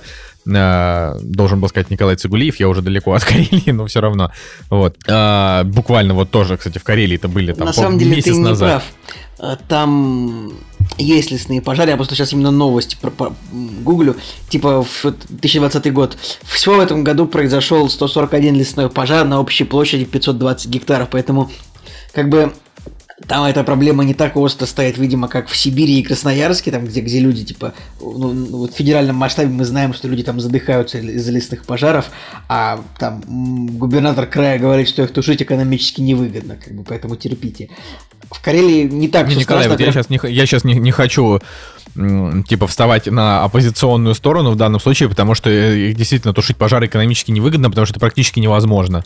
Я, ну, да, типа... я, я с тобой согласен, но просто э, губернатор не должен говорить такие вещи, потому что люди страдают конкретно, потому что им тяжело дышать. Он не должен ну говорить, ну, что да. их тушить здесь экономически. Это, Он должен прав. говорить, что потушить их невозможно технически. Поэтому ну, это не суть. Так вот, пожары есть. И можно перейти к сюжету фильма, да? Ну да, да. В общем, огонь. Это фильм конкретно, то есть он рассказывает не про обычных пожарных, вот, ну, которые тушат в городе пожары, а он рассказывает о, о сотрудниках такого Э, предприятие, которое называется авиалесохрана. То есть это пожарные, которые осуществляют авиационную охрану лесов от пожара. Это ну, это может быть сложно выглядит так на те, в тексте, но по факту это пожарные, которые десантники, они также, то есть, и они с помощью самолетов, э, вертолетов и вот каких-то своих полевых методов и устройств, они пытаются тушить лесные пожары. А и в этом фильме нам показывается как бы с самого начала отряд, которым руководит Хабенский. Ну вот сразу, может быть, бросок немножко э, дегтя в этот фильм, то что очень все стереотипные, как бы Хабенский играет такого стереотипного э, человека, вот он он, значит, он а, глава отряда пожарных, и вот в первой сцене экспозиция, как бы, что вот один из его сотрудников погибает в лесном пожаре, ну, просто он там ослушался немножко его приказа, а, и также нам дается вот, вот экспозиция. Кстати, вот, вот я задумался, там он погибает, потому что они оказались как бы в эпицентре пожара, э, и они прикрылись вот этой вот э, фольгой. Оде... Огнеупорное Огню... одеяло. Да, огнеупорное одеяло. И вот я подумал, так а как это работает? То есть это, грубо говоря, если пожар прям будет около вас, но вы будете в огнеупорном одеяле, вы не сгорите или что? А, да, примерно так. А, то есть, ты понимаешь, пожар, он же как бы в лесной пожар он же идет, ну, не круглосуточно, поэтому какое-то время это одеяло оно должно удержать, пока вот он не прогорит в том месте. Насколько я понимаю, так это у них работает. У меня, кстати, есть даже таких два одеяла. Я в какой-то поход их покупал, я даже не знаю зачем, но у меня оно лежит. И я такой думаю, что это фольга какая-то. Обалдеть просто. По-английски оно называется, если вам интересно, emergency blanket. То есть, как бы одеяло для чрезвычайной ситуации. Вот. Действительно, оно от пожара может спасти вот такой ситуации. Вот. И нам показывается в, в первой сцене то, что вот в этом фильме огонь это как бы главный злодей. То есть там прям так круто первая сцена поставлена, что вот герой вроде бы хотел побежать туда, где на самом деле огня нет, но огонь его там догнал, и это прям, ну, наверное, на тебя это произвело впечатление, раз ты говоришь, что э, раз ты говоришь, что фильмы катастрофы на тебя производят большое впечатление. Вот. Не, вот, знаешь, фильмы катастрофы на меня производят большое впечатление, но конкретно этот момент на меня впечатление не произвел, просто потому что я сначала даже не понял, это типа было... То есть мне было интересно, вот эта первая сцена, это как бы... То есть э, это то, что происходит сейчас, а дальше то, что будет, это было перед этим, или это как бы начало, и только потом ну, я понял. Ты, как, как ты потом понял, что это происходило перед тем, перед фильмом, ну, и как да. бы мы оказываемся в такой ситуации, что вот в отряде пожарных должно быть 6 сотрудников, 6 человек, а один у Хабенского погиб, и а нового он взять себе не может, потому что они как бы там только новички, а Хабенский не может выбрать себе новичка из всех. И поэтому, значит, он не может, значит, дальше тушить пожары, потому что отряд может быть только из шести человек, а не из пяти. Довольно... И дальше нам показывается вот эта вот база этого, этой авиалесохраны. Э, я, кстати, как ни странно, я думал, что это МЧС, а это на самом деле Рослесхоз. А да, я тоже думал, что это МЧС, а во что? Мы сейчас узнаем. Были. Смотрите, значит, это авиалесохрана, оно подведомственно Рослесхозу, то есть Федеральному агентству лесного хозяйства. Дальше посмотрим, к чему подведомственно Федеральное агентство лесного хозяйства. Оно подведомственно Министерству природных ресурсов и экологии. Вот, Министерство природных ресурсов. Ну, в общем, вот такая вот история. А оно подведомственно уже как бы правительству, то есть э, министру. Угу. То есть, э, да. И нам показывается эта база, вот на которой есть, значит, разумеется, дочка есть главного героя Хабенского. Она, она тоже работает на этой базе, и нам показывается, он такой отец, который он очень сильно охраняет свою дочь, и он устроил ее как бы ну, на работу вот в этот их центр да, Настя пожаров. сказала, Настя сказала, что начало прям как в фильме Армагеддон где там... В этом-то и прикол, и там же, да, да, это я, на самом очень сильно повеселился, что в том моменте, когда они идут в костюмах к самолету, и к ним подходит Янковский, он такой, я говорю, это как в Армагеддоне, и типа, он такой, «Э, это что за Армагеддон? Мне это прям понравилось, то, что, ну, как-то вот нашлось у наших киношников немножко поугарать друг над, э, над собой, поугарать, вот ровно там, где в майоре Громе должны были быть отсылки к прапорщику Шматко, и их там не было. Вот тут нашлись отсылки к Армагеддону, мне это понравилось. Давай еще вот. тоже быстренько да. скажем, что э, значит, режиссер этого фильма это Алексей Нужный чувак, который, э, ну, типа, прям максимально плодовитый. То есть он за 20 год он снял «Огонь и обратную связь». В 21 году уже вышел с ним фильм «Пара из будущего», тоже с хорошим рейтингом. А, вот, в 18 году у него был «Громкая связь» и «Я худею». Вот, э, короче... Ну, до этого, это... до этого «Елки» он снимал. Действительно, человек, да, хорошо работает значит, на студии Михалкова и снимает. И да, я, можно, последнюю завязочку скажу. Вот есть девушка, которая дочь э, главного пожарного этого отряда Хабенского – и нам показывается, что вот молодой Иван Янковский, ой, молодой, вот он и, короче, Иван Янковский, он, типа, устраивается на работу вот в эту авиалесохрану, чтобы приударить э, за дочерью, э, за этой дочерью. Я забыл, как его зовут, честно говоря, мне почему-то... Катя. Катя. Чтобы приударить за Катей, он устраивается, потому что Хабенский не отпускает свою дочь просто с работы, я так понимаю, и нигде за ней больше не приударить. Вот. И даже Янковский не думал, что придется реально тушить пожары, а Хабенский такой, ну-ка, полетели. И в этом это завязка, как бы. Это первые 15 минут фильма. Да, а фильм идет как бы 2 часа 10 минут, то есть там... Я такой даже задумался, блин, вот интересно, а что будет в фильме? То есть вот у меня... Эм как бы возникла мысль, потому что, ну, понятно, то есть я, у меня не было сомнений, что в фильме будет много всего, просто было интересно, в какую сторону пойдет, и, ну, как бы, на самом деле, короче, это дико напряженный фильм. В нем Очень идет э, четыре, четыре сюжетных ветки. И мы, наверное, не будем, мы не будем их рассказывать, не надо, вот потому что это как раз вот э, фильмы катастрофы, они в том числе держатся за счет напряжения, поэтому спойлерить их будет просто нехорошо. Но там четыре сюжетных ветки, одна из которых э, как бы не очень напряженная, она просто, там, типа, это вот ветка как раз этой Кати. А вот три это ветки как бы пожарников, каждый из которых там выполняет определенную миссию. Ну, то есть там вот а, и это, конечно, прям вот прям жестко. Опять же, а, он не очень реалистичный, потому что там в фильме как бы все идет против героев. То есть там... Мне тоже кажется, что он не очень реалистичный, я тоже не верю вот в то, что все могло. И на самом деле меня вообще удивляли решения, которые предлагал вот в, в ситуациях герой Хабенского. Вот момент, когда он такой, такой типа, что, детей в машину и вертолет. Я думаю, че, серьезно? Кто-то мог реально предложить такую идею и остальные могли с этим согласиться. Что самое забавное, что там герой Хабенского предлагал очень много идей по ходу, и постоянно, так, и это не получается, теперь по-другому. Меня это, конечно, повеселило. Но фильм не реалистичный, но он, он, он хороший, как бы. Да, да, это очень хорошее кино. Э, Я ему 8 поставил, прям максимально им доволен. Да, еще надо сказать, что в фильме буквально все актеры. Просто там Хабенский, Янковский, Добронравов, Роман Курцин, Тихон Жизневский, который майор Гром. Добронравов младший. Типа, Да. Добронравов младший, младший. Причем он там, кстати, он там очень клевый. То есть он там, он там почти ничего не говорит, но он там прям очень выразительный. Я вот, Блин, э, ребят, я, я делаю такое утверждение. Причем, на самом деле, Добронравовых младших их два. Есть Виктор и Иван. Они похожи, но это Виктор. Как бы, э, мне показалось, что он похож немного на Рейфа Файнса, актера, который, если ты помнишь, играл Волан-де-Морта, но если ты вот присмотришься, мне кажется, у них похожий взгляд и типаж лица. То есть мне кажется, что он на Рейфа Файнса больше похож, чем на, собственно, Вик... чем, чем, собственно, на Федора Добронравова. Ну да ладно.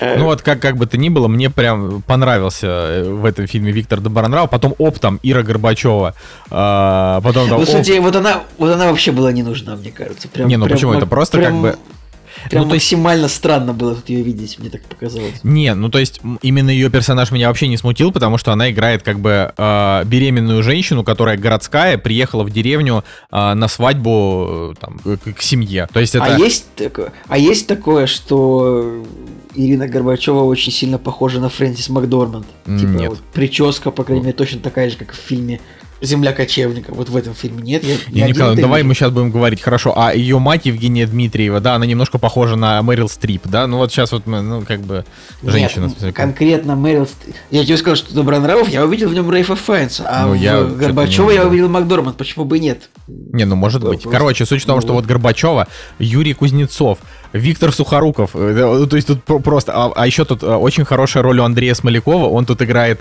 э, Слушай, как Николай come on, Андрей Смоляков играет 25-ю роль как бы чиновника, который такой, как бы вроде бы и за свою жопу боится, но как бы и своих друзей предать не может. Как Да, бы ну так вот абсолютно мне нравится, как он Просто- отыгрывает нет, ну просто эту меня, роль. это- меня просто убило, то, что ты говоришь, вот очень хорошая роль у Андрея Смолякова. Нет, у ну, Андрея очень- очень Смолякова хорошо тут роль, сыграл Андрей Смоляков обычную свою роль. Он сыграл 20 раз, я по этому фильму поставил 7, а не 8, просто потому что все герои, актеры вот просто ну, играют те же самые роли, что и обычно. Хотя мне тут, и просто я фанат Тихона Жизневского, мне он нравится, он тут вообще классный, мне кажется. Ну, короче, давай, давай так, да, я тоже хотел сказать, потому что а, я как бы все еще, ну, я, я всегда честен э, перед собой и перед нашими слушателями. А, я просто прям говном поливал Тихона Жизневского, потому что его роль в фильме Топи, ну, это просто помой, помой и понос. А, и- Настолько не, непра- неправда. ну, как бы, неправда. на мой взгляд, на мой только, только на мой взгляд, да, как бы мне, потому что он там показался просто мерзким и похабным. И я подумал, ну все, это как бы до свидания, Тихон Жизневский. Но я сразу тогда еще сказал, что, может быть, в майоре Громе он мне понравится. И он действительно понравился мне в майоре Громе. А сейчас, как бы, в фильме Огонь, несмотря на то, что он действительно все-таки не супер играет, ну, отлично, на мой взгляд, но у него очень хорошая здесь роль, очень трогательная. Вот, и как бы я все-таки подумал, наверное, Тихону нужно, как бы, нельзя ставить на нем крест, как на Романе Курцине. То есть это, наверное, и правда хороший актер, которому нужно а, еще побольше ролей, еще немножко разыграться, туда там попробовать, здесь попробовать, и будет он а, молодцом. Вот, а, потому что вот, например, Роман Курцин, опять же, который, который в принципе, что-то прям активно и плотно засел в русском кино, вот он, как я его первый раз увидел в фильме, не знаю, «Давай, Ва- гуляй, Вася», да, вот первый раз, а, э, вот он, вот на, на этом, на своем актерском, это в 2016 году я его увидел первый раз. А, в, в, своей, в, своей, в своих актерских талантах, хотя, кстати, я вот смотрю его фильмографию, так-то он снимается вообще с 2008 года. Ну Вот. А, но в своих актерских талантах, мне кажется, он не продвинулся вообще. То есть, как Ну, бы чувак, давай, который когда прям максимально. ну, Когда фи- фитнес-тренера берут в кино играть, как бы ты, о чем ты, что ты от него ждешь? Причем он такой максимально перекачан. Но, но, да, даже Курцин, который играет в фильме, плохо, да, как бы, потому что он, в принципе, не очень хорошо играет. И то вот его персонаж именно в фильме, он вызывает симпатию. То есть здесь, в принципе, вот все персонажи, которые есть в фильме, э, все вызывают симпатию, кроме Янковского и вот Милославской. Потому что э, Янковский, ну просто мне, вот он мне не нравится примерно на том же уровне. Мне что-то кажется, что чувак, ну типа, слишком перехайплен и не очень он хороший актер. А, просто он не раздражает, да, но, но, но не вызывает симпатии. А вот Милославская, которая вот его девушка, которая Катя, она как бы девушка милая и приятная, но просто пока еще у нее как-то особенно драматические роли не выходят. Ну, это тоже лично мне как бы так кажется. Ну, а Ну что вот. у нее там драматического? Она просто, блин, не знаю, Ну, беж- бегает ну, как- по штабу весь фильм. Не, ну понимаешь, ну вот Ира Горбачева, а- она просто ей три слова достаточно сказать, уже все, она вот может. Потому что, ну, это типа одна из э, как бы уже великих русских современных актрис. А эта девочка, ну, пока еще не. Ну, хорошо, давай вот тебе пример. Да, вот Стасия Милосавская, ей уже 25, как бы, то есть уже не студентка, а актриса, да, но вот на этом же уровне есть вот девочки в из ЧИК, э, которые играли там вот э, Варя Кузнецова, Алена, как ее там. Ну, короче, вот они все, они вот все э, молодые и очень крутые. Блин, а дайте всем же обязательно, чтобы у всех женских актрис были типа короткие имена, чтобы Николай Солнышко мог обраща- общаться с ними, как будто он их друг всех, типа. Да блин, а что тебя, а что, а что тебя смущает? Ну они сами все, то есть ты смотришь всякие с ними интервью, они все друг другу так обращаются, и ты как-то, э, как-то вот они как будто бы тебе родные становятся. Да я просто, не знаю, я просто людей называть привык как-то по, по- по полным именам в целом. То есть я не Слушай, скажу, да. что я Вова Путин, там Леша Навальный, я там не скажу не, так. не, ну это, это, это другое, блин, они, говорю, они прям как родные стали, вот это. Но э, я, я понимаю, не конечно, это тебя смущает, но я никак не могу с, с этим разойтись. Между прочим, актер Юра Борисов, он себя вот так прям Ну называет. вот е- к- конкретно, если у человека на кинопоиске написано, что его зовут, вот. Потому что я думаю, что Стася Милославская, я почему-то подозреваю, что она может быть Анастасия, то что в оригинале. да. Как бы. Но в титрах, ладно, хочет быть Стасей, так и будем называть. А, сейчас я, конечно, да, действительно, Анастасия Петровна, не обманешь нас. А, э, как бы, ну, если у человека на- написано Юра, если он так хочет, то пожалуйста. Но мне всегда... А Петров у нас Саша все-таки или Александр написан? Не, он? Александр Петров. Мне кажется, если бы Александр Петров знал, что можно надо попросить на кинопоиск написать Саша Петров, он бы хотел бы, чтобы так было. Мне кажется, просто ему не сказали в какое-то время, а потом было уже поздно. Не, ну он, может быть, может быть, он просто не задумывается об этом, ну да. Ну вот, ну, соответственно, короче, я что-то вот в последнее время подумал, вот я, я тебе, Николай, искренне скажу, я подумал, что говорить о том, что актерская игра э, отвратительная, это прям несколько токсично, поэтому я решил, что больше прям так засирать вообще, вот, я актерский, актерскую игру не буду, но как бы вот с- ре- э, так вот как бы трезво и без всякого без всякой жести высказать мнение я вот могу, что вот Иван Янковский это абсолютно не мое, мне кажется, что он не супер. Ну вот, а, та же история с Ну, кажется, та же история него- с Курциным. У него прикольная роль тут, что он такого просто лоха играет, который случайно попал в этот отряд, и как бы вроде бы он и находчивый, но бах, рацию потерял, а потом, а что делать, но в итоге все-таки сыграл свою роль. Мне понравилась его роль, она такая, как бы, то есть он он вроде и хитрый, а вроде и дурак. Короче, такой русский Ванька дурак он в этом фильме, как ни странно. Ну, ка- э, как, как бы то ни было, талантов своего деда он не перенял. Пока, Ну не знаю, мне, мне к ним нет претензий. Мне, не, мне меньше понравилось. Короче, на самом деле все молодцы. Да только- нет, да все молодцы, да, фильм хорошо Мне вообще кажется, что хуже всех тут вообще Хабенский сыграл как-то, вот, по-моему. тут. Вот, кстати, знаешь, может быть, ты в чем-то даже. Просто фишка в том, что Хабенский великий актер, ну, на мой личный взгляд, да, такой большой русский актер. Я и спектакли с ним смотрел вообще. А ему дали играть роль Горбаша в этом фильме. Нет такого ощущения, Николай? Вот да, даже, ну вот, как бы, вот, ну да, наверное, наверное, ты прав. То есть не то, что Гармаша, как будто бы ему, ему, короче, как-то вот не дописали реплик. Э, то есть у, у его персонажа здесь есть характер. Характер заключается в том, что, э, типа вот, когда кто-то начинает ныть, он говорит, так, мы делаем вот так вот и никак иначе. Вот это, вот это его, как бы, его роль вот конкретно в этом фильме.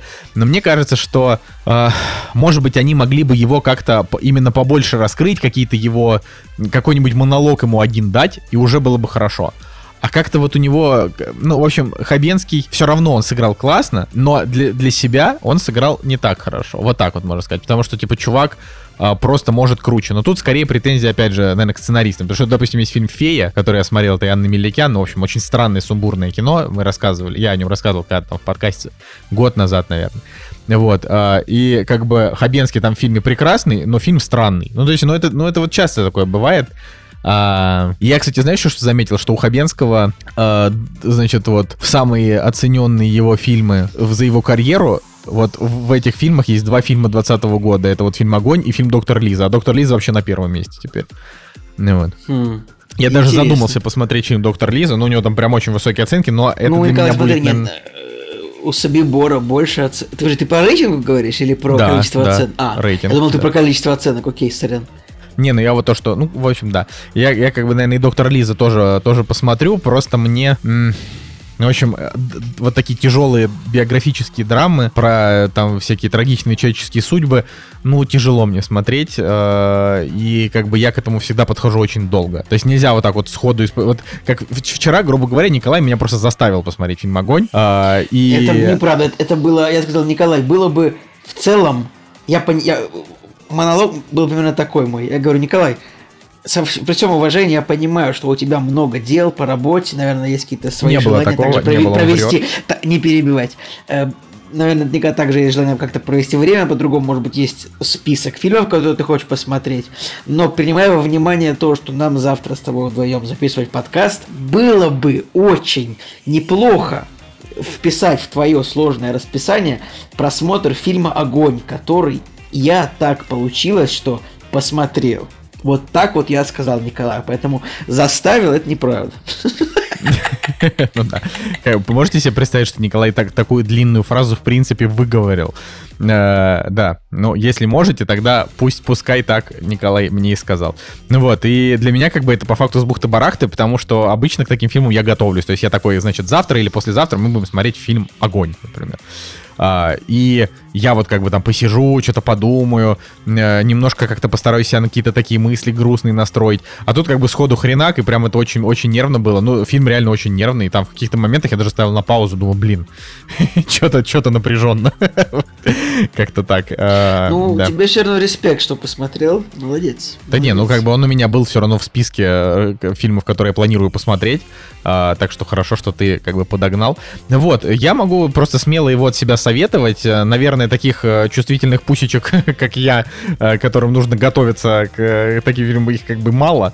Вот, э, поэтому спокойно смотрите, это реально хорошее развлекательное кино, это не драма, то есть это, там есть тяжелые моменты, прям тяжелые, но это не драма, это прям фильм-катастрофа. То есть нужно понимать, что там будут погибать люди, э, там будет сильно напряженно, э, и я бы даже сказал, что по уровню как бы вот такой вот прям, прям напряженности, э, это даже там посильнее будет, чем, например, какой-нибудь там фильм «Послезавтра», например, потому что «Послезавтра» не то чтобы очень напряженный, но это считается как бы эталонный фильм-катастрофа. Ну, Ну, вот. типа, я бы, наверное, эталонным поставил какой-нибудь глубоководный горизонт, потому что послезавтра он все-таки фантастик, он прям супер, супер Не, но если мы говорим там про вот глубоководный горизонт, то он просто снят вообще по реальным событиям, поэтому меня он там вообще до глубины души поразил. Но глубоководный горизонт круче. Ну, потому что именно глубоководный горизонт, ты же понимаешь, что вот это прям то, что было. Вот. И это как бы очень сильно накладывает еще там определенный след.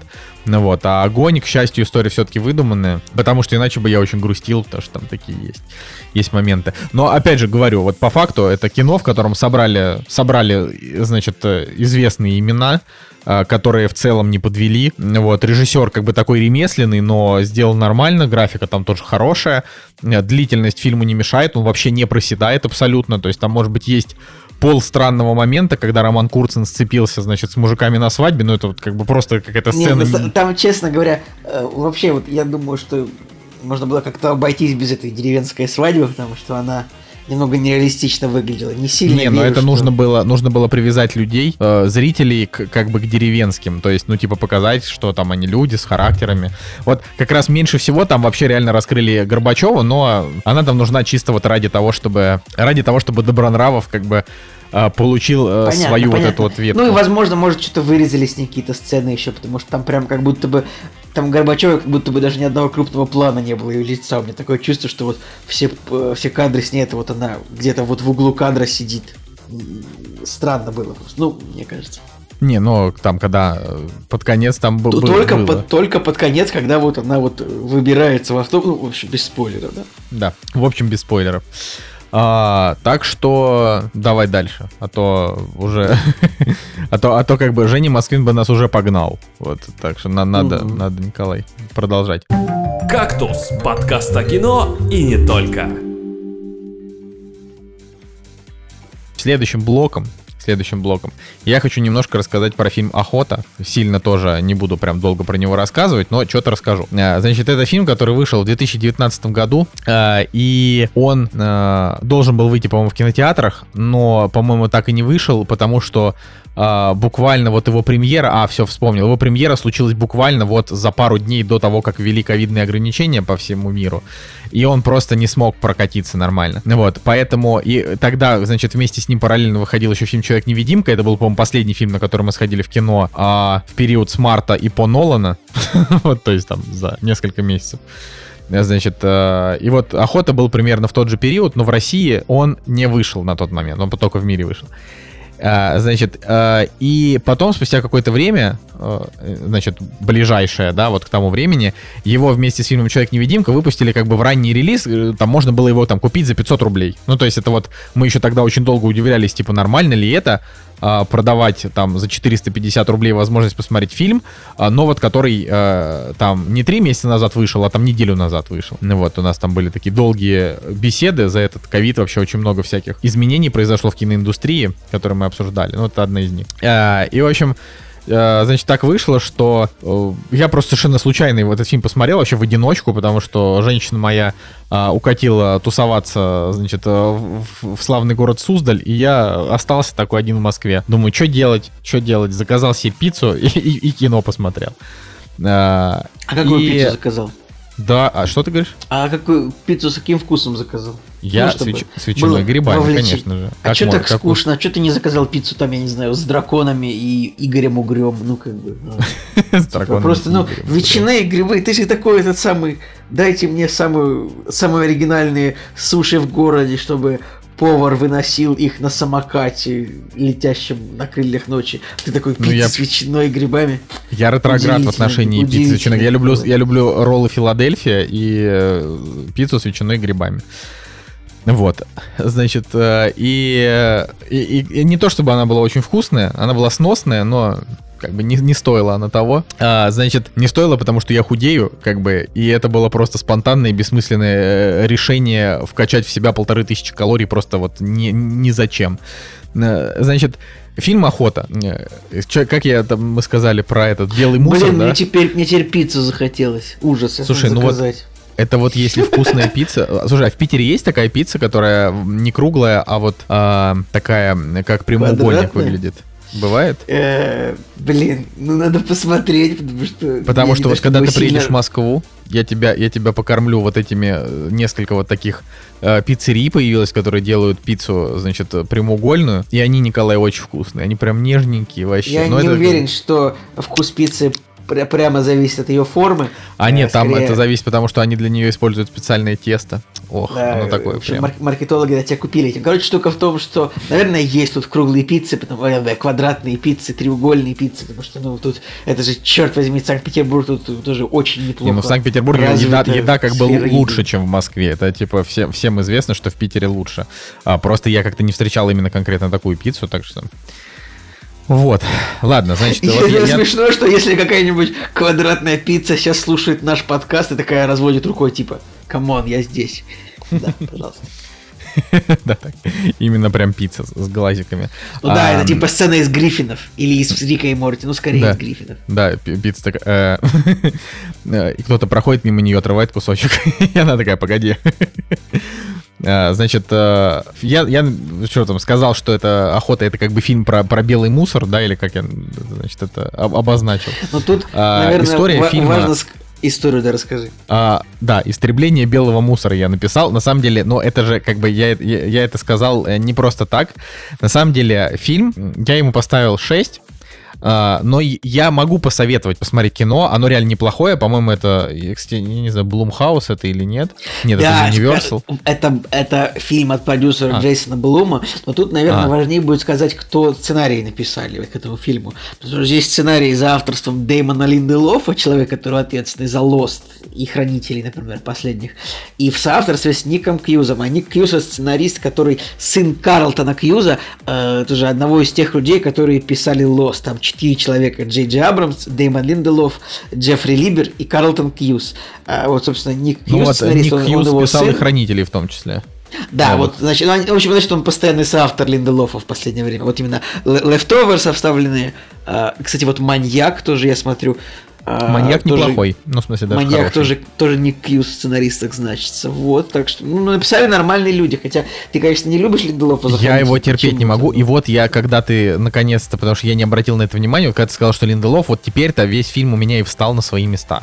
Потому что кто такой Деймон Линделов? Это человек, который умеет придумывать очень хорошую канву, но наполняет ее просто бесталанно. Вот, а, как бы чаще всего у него, ну, то есть я прям отношусь, простите, я к его м, сценарным изыскам отношусь реально без уважения, в том числе и то, что он там навертел с Лостом, а, это тоже, как бы, то- тоже, несмотря на то, что Лост я люблю, а, но когда я оттуда ушел, Абрамс оставил Линделофу, короче, э, мне кажется, что этого человека там нужно не- реально не- изолировать от сценариев, потому что не он... так не так все однозначно, что прям ушел Абрамс и оставил Линделофа. Еще раз, там, э, там несколько сценаристов было, кроме Линделофа. Тот же Кьюз и, и Либер. Ну, все лохи, только Абрамс был прекрасный. Все, все лохи. Вот. а, Хотя, опять же, говорю, для меня Lost все равно при всем его, при всей его спорности, для многих он для меня удался. Вот, значит, охота. А, охота, ну вот это кино, которое, да, у него вот эта проблема Линделофа. Спасибо, Николай, за помощь.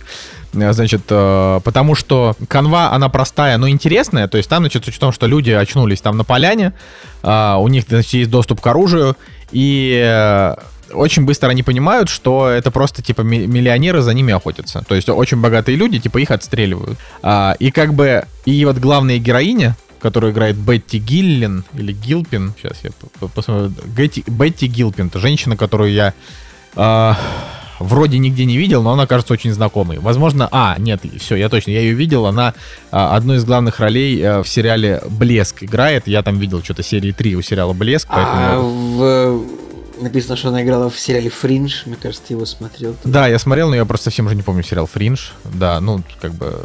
Блин, вот. она играла в фильме «Собачья жизнь 2», который я смотрел. Да, да, да, Николай, это вот твое. А, значит, вот Бетти, Бетти Гилпин играет героиню, которая...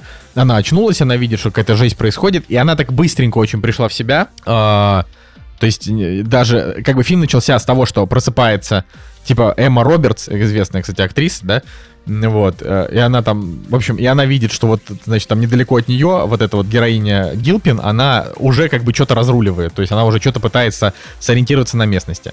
Вот, и, в общем, фильм по большей части следует за ней. То есть она, как бы, она пытается понять, что, что происходит, где она. э, то есть она не задумывается о каких-то философских запросах, вопросах, типа, зачем за ними охотиться, ну, там, в меньшей степени. Она скорее, как бы, э, просто пытается выжить. Вот, и там, значит, очень быстро фильм... э, Сейчас я вот, э, опять же, когда ты сказал, что это Линделов, у меня прям все настолько встало на свои места, Я, Николай, ты не удивлен, представляешь. Я, я немножко удивлен, что не заметил, потому что я в свое время слышал об этом фильме именно потому, что типа э, Нью Линделов э, типа, муви, как вот именно в таком контексте я, об этом фильме читал в свое время, и странно, что Не, ну я читал просто в контексте, в контексте того, что он там вышел, короче, в контексте того, что это 450 рублей, э, ранняя премьера, ранний доступ, что-то вот это. Да, сейчас я его посмотрел бесплатно на том же кинопоиске, потому что как раз именно поэтому-то я его посмотрел. Я такой, о, охота, которая у меня уже год висит в хотелках, за- теперь не за деньги. не путать с охотой с Матсом Микельсоном. Да, пожалуйста. э, да, если что, если вы вдруг начнете смотреть а, фильм с Матсом Микельсоном и на 30-й минуте подумаете, блин, это не то, про что рассказывал Солнышко, я не виноват. Значит, а, короче, вот, э- вот этот фильм, а, он, он о том, значит, а, я вот, я, сейчас попытаюсь как-то минимально, значит, без спойлеров. В общем, у фильма, у него не очень высокая критика. Почему? Хотя, казалось бы, да, значит, здесь история в том, что вот богатые истребляют а, богатые тоже белые, по-моему, там все. По-моему, там только один там что-то был черный. А, а может быть, даже и не было. Еще ты вот сейчас, вот, я пытаюсь вспомнить, там, по-моему, был какой-то индус. Ну, в общем, это вот очень быстро там персонажи вылетают из головы, потому что прямо они прописаны не супер. Они, значит, убивают там кучу белых чуваков. А, всяких разных, в основном они все как бы такие простоватые. А, значит, и потом где-то ближе к началу выясняется, что те люди, которые их там отстреливают, а, это люди, которые, они очень, э, значит, левоцентрич, левоцентричные, да, или как это сказать. В общем, там, грубо говоря, вот они убивают несколько человек, и они такие говорят, он очень плохо писал про типа про черных в сети, и там ему же женщина говорит, не называй их черными, это чернокожие, типа, как ты можешь? Ну, Ну, что, ли- прям- короче, леваки расстреливают э, людей правых взглядов, правильно? Да, и типа вот как бы фильм про то, что леваки расстреливают людей правых взглядов, то есть там, про, ко- которые якобы кто-то написал какой-то твит про геев, кто-то еще что-то, то есть их специально отобрали за то, что у них именно взгляды не те, На- хотя надеюсь, люди вроде как сре- хорошие. Надеюсь, среди героев этого фильма был тот человек, который украл шаверму у Жени. Вот, в общем, э, собрали, собрали вот они этих людей, и как бы в этот момент э, я под, ну, то есть э, я подумал, дай, типа, Николай, дай этому фильму шанс, это же не Линдолов какой-нибудь, подумал я тогда, оказалось, что это Линдолов, значит, если, если что, да, я напоминаю, что фильм «Хранители» это абсолютно фильм про то, что чернокожие молодцы, белокожие не молодцы, да, сериал, сериал. «Хранители», фильм хороший, сериал, сериал хорошим считает только Николай Цигулиев. Я считаю сериал роскошным продолжением Да, да. фильма. Даже Вот, не фильма, Николай а комикса. считает, да, я просто максимально не согласен. Вот. И, значит, короче, Николай, ну вот это, это, это вот практически могло бы быть тем же самым высказыванием о том, что вот а, типа э, истребляют белое отребье, которое против э, чернокожих и геев, но, но у фильма не очень высокая критика. Почему? Да, ведь казалось бы, расстреливать правых это же то, что каждый левак бы, наверное, хотел. А, тем более американские. Ух, эти гомофобы, всех убить. Значит, но нет. А, здесь история в том, что фильм, он немножечко и в ту сторону, и в эту сторону. И, соответственно, когда фильм заканчивается, ты понимаешь, что а, это не смелое кино. То есть оно, а, оно было бы... То есть у этого фильма было три пути. Первый путь — это сделать фильм левоцентричным, и сделать его, это было бы просто стандартное американское кино, был бы 75 метакритик, а, значит, эти э, обзорщики там из Variety сказали бы, что очень, очень смелая поднятая тема, но на самом деле это была бы просто обычная тема, типа, потому что а, те белые, которые, э, типа, что-то, что-то, какие-то у них проблемы с кем-то другим, это, значит, отбросы, их надо убивать. Так авторы не сделали.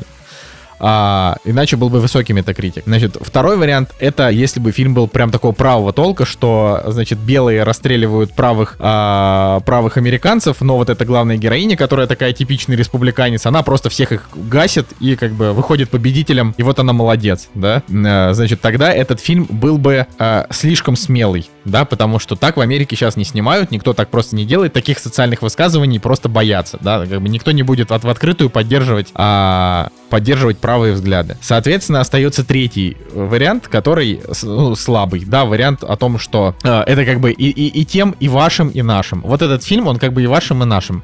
Поэтому он не получил высокие оценки ни от одной прессы, ни от другой.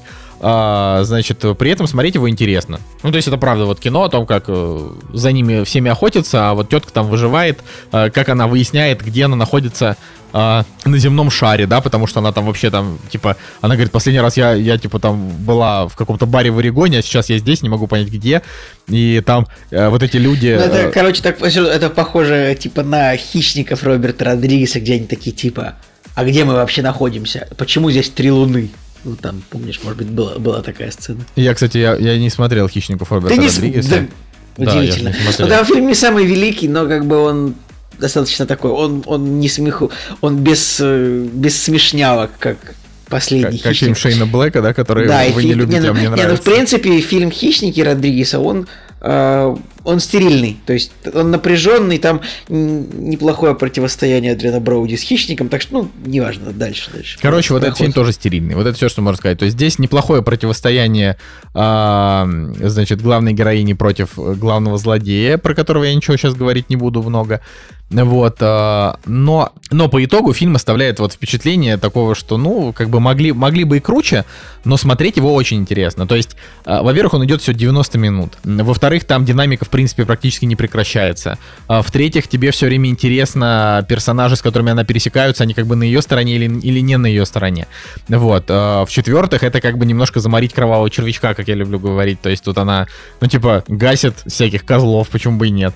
Вот, э, я думаю, что тебе как раз фильм вообще понравится. Ну, ну, он и мне понравился, просто я ему поставил 6, потому что это как бы фильм на 6. Но это хороший фильм на 6. То есть, а, ну, как бы он, он, он реально свою роль развлечений выполняет, просто если глубоко залезать и понимать, для чего он снят, ну, потому что, ну, как бы, это очевидно фильм не для того, чтобы собрать кассу, а это фильм такой, знаете, как фильм э, этого, господи, супер-мега Блэк Гая, э, про ко- которого украли. Что-то Прочь, прочь, прочь, прочь да, вот. Прочь. Вот, вот этот фильм, он такой, он как бы фильм-социальное высказывание, как фильм «Прочь». То есть он развлекательный, но как бы с моралью. И вот здесь мораль, она туп тупая абсолютно. Настолько тупая, что ее не выкупил вообще никто из там американских журналистов, а, поэтому у него там, не знаю, метакритик что-то там 50, наверное. Вот. А, ну и как бы, да, и, соответственно, ничего он не собрал. А, вот ему как бы гнить ему на стриминговых сервисах, грубо говоря, но почему бы и нет, вот так вот скажем. То есть это реально, а, по крайней мере, наблюдать за тем, выживет или не выживет главная героиня, вам будет интересно, как она там, не знаю, там заходит, это буквально, это в трейлере был этот момент, поэтому, если хотите, перемотайте на минуту, это маленький спойлер, но там, в общем, в трейлере был момент, когда она заходит на заправку, там какие-то бабушка с дедушкой, и она такая говорит, типа, что э, там, в общем, она задает им несколько вопросов, а это просто владельцы как бы магазина вот этой заправки. Ну вот, и она задает им пару вопросов, потом достает дробовик, как бы убивает их. Ну вот, и потом выясняется, что это как бы одни из вот этих вот охотников. Ну вот, и вот там все, все так. То есть, что она там подходит к машине, смотрит, она заминирована, она думает, блин. Ну, вообще звучит, вообще звучит довольно интригующе. Да, да, да. Мне так это нравится, это вот, я, интригующий я, просто, я ловлю себя в том моменте, а, что мне нравятся вот эти вот фильмы, ну, э, как сказать, в которых есть вот это вот что-то голодные игры, королевская битва, типа, ну, что да, да, да. вот это вот то, что э, персонажи оказываются, типа, в контролируемом окружении, которое как бы подстроено, и там на самом деле вот как-то вот все, все на самом деле подстроено. Мне это веселит всегда. Ну вот, да, это вот это такая же история, только голодные игры, они, естественно, лучше, интереснее и более, значит, и драматургичнее и с лором. А здесь вот этого вообще ничего нет. Более, я говорю, особенно вот, вот мне просто интересно послушать твое мнение про концовку. Что ты вот, что ты посмотришь, а, что ты скажешь. Блин, смешно же здесь в похожих да. фильмах тут значится «Охота на пиранью». Помнишь такой фильм? Да, конечно. Кстати, я, мне вот нравился фильм «Охота на пиранью». Вообще 8 стоит, ну, ну он да. средний, Николай. Переставь на 6, будешь лучше выглядеть. Надо, наверное, перес, пересмотреть. Я просто... Это, я его еще на ДВД смотрел, мне было классно. Но вот он реально похож. Вот у него там есть в похожих фильмах фильм «Я иду искать», э, фильм вот «Прочь», окей, да, вот это вот все одного поля ягоды, но «Прочь», конечно, покруче. Хотя я тоже от него не в прям в сильном восторге, но «Прочь», он, во-первых, изобретательнее, во-вторых, он сыгран прикольнее, в-третьих, он такой более детективный. Но мне просто, мне не хватает такого кино. Я люблю вот такие простые, незамудренные триллеры, э, в которых э, ты немножко попереживаешь переживал там за персонажа, и, ну и все. Например, фильм «Пленницы», да, это один из лучших триллеров, может быть, за всю историю кино, но это фильм, который из тебя душу выворачивает наизнанку, он очень тяжелый. Ну вот, как бы охота не тяжелая, там просто мочилово такое, ну типа, идет 90 минут, заканчивается, и все ты такой, окей, не знаю. Вот такой же фильм, как фильм «Экзамен», там, вот, ну, то есть вот это вот фильмы, в которых есть какой-то элемент триллера, как бы, и, и, и некоторые загадки. Потом в конце она разрешается, и тебе либо как бы удовлетворяет это, либо нет. Такой вот фильм «Охота». Слушай, ну, не знаю, может быть, тоже окажусь один вечером, как ты, спиться, и посмотрю, как бы, видимо. Э, я думаю, его, видимо, можно, его видимо... можно смело смотреть и, и как бы и в паре. Говорю, фильм это просто ну, вот ладно. как серия черного зеркала. Ну вот я вот реально. Типа, от него просто многого ждать не надо. Ну, то есть есть же серия в черном зеркале, которую ты посмотрел, такой, ну, это неплохая серия, но не шедевр. вот как бы, вот это как так, такая история. Все, забирай следующий.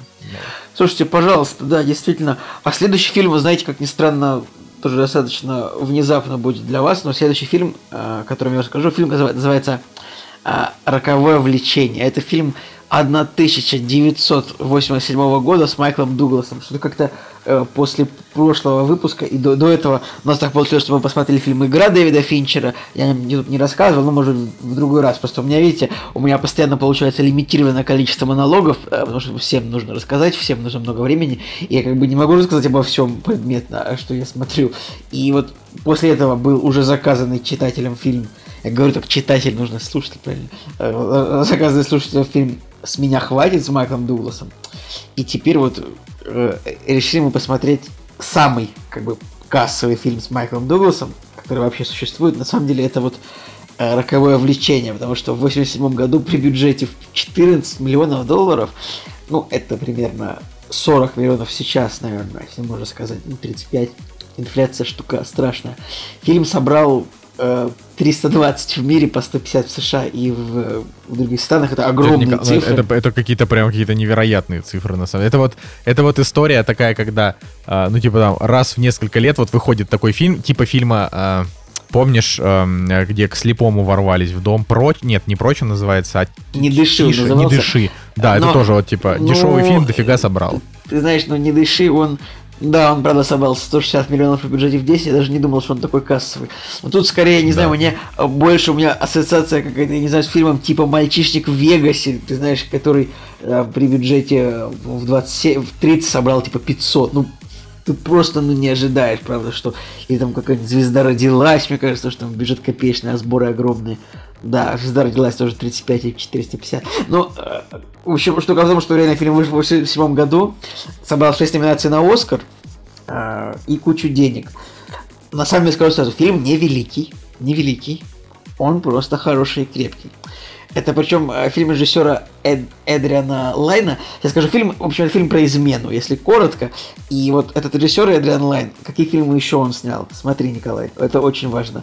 Он еще снял фильм «Девять с половиной недель». Ну, это фильм там что-то про стриптиз, насколько я помню, там что-то такое есть. В Правильно? смысле, девять с половиной недель это, это как бы, это классика эротики. Ну, это класси- алло. Да, вот, ну, эротик, короче, я имел в виду это. То есть там, потому что вот эта вот песня, вот эта You can leave your head, on», вот эта вот, вот эта Да, вот да, да. песня, она оттуда, из фильма «10 недель», поэтому этот фильм тоже популярный в этом смысле считается, хотя сборы рейтинга не очень, хотя в России большие.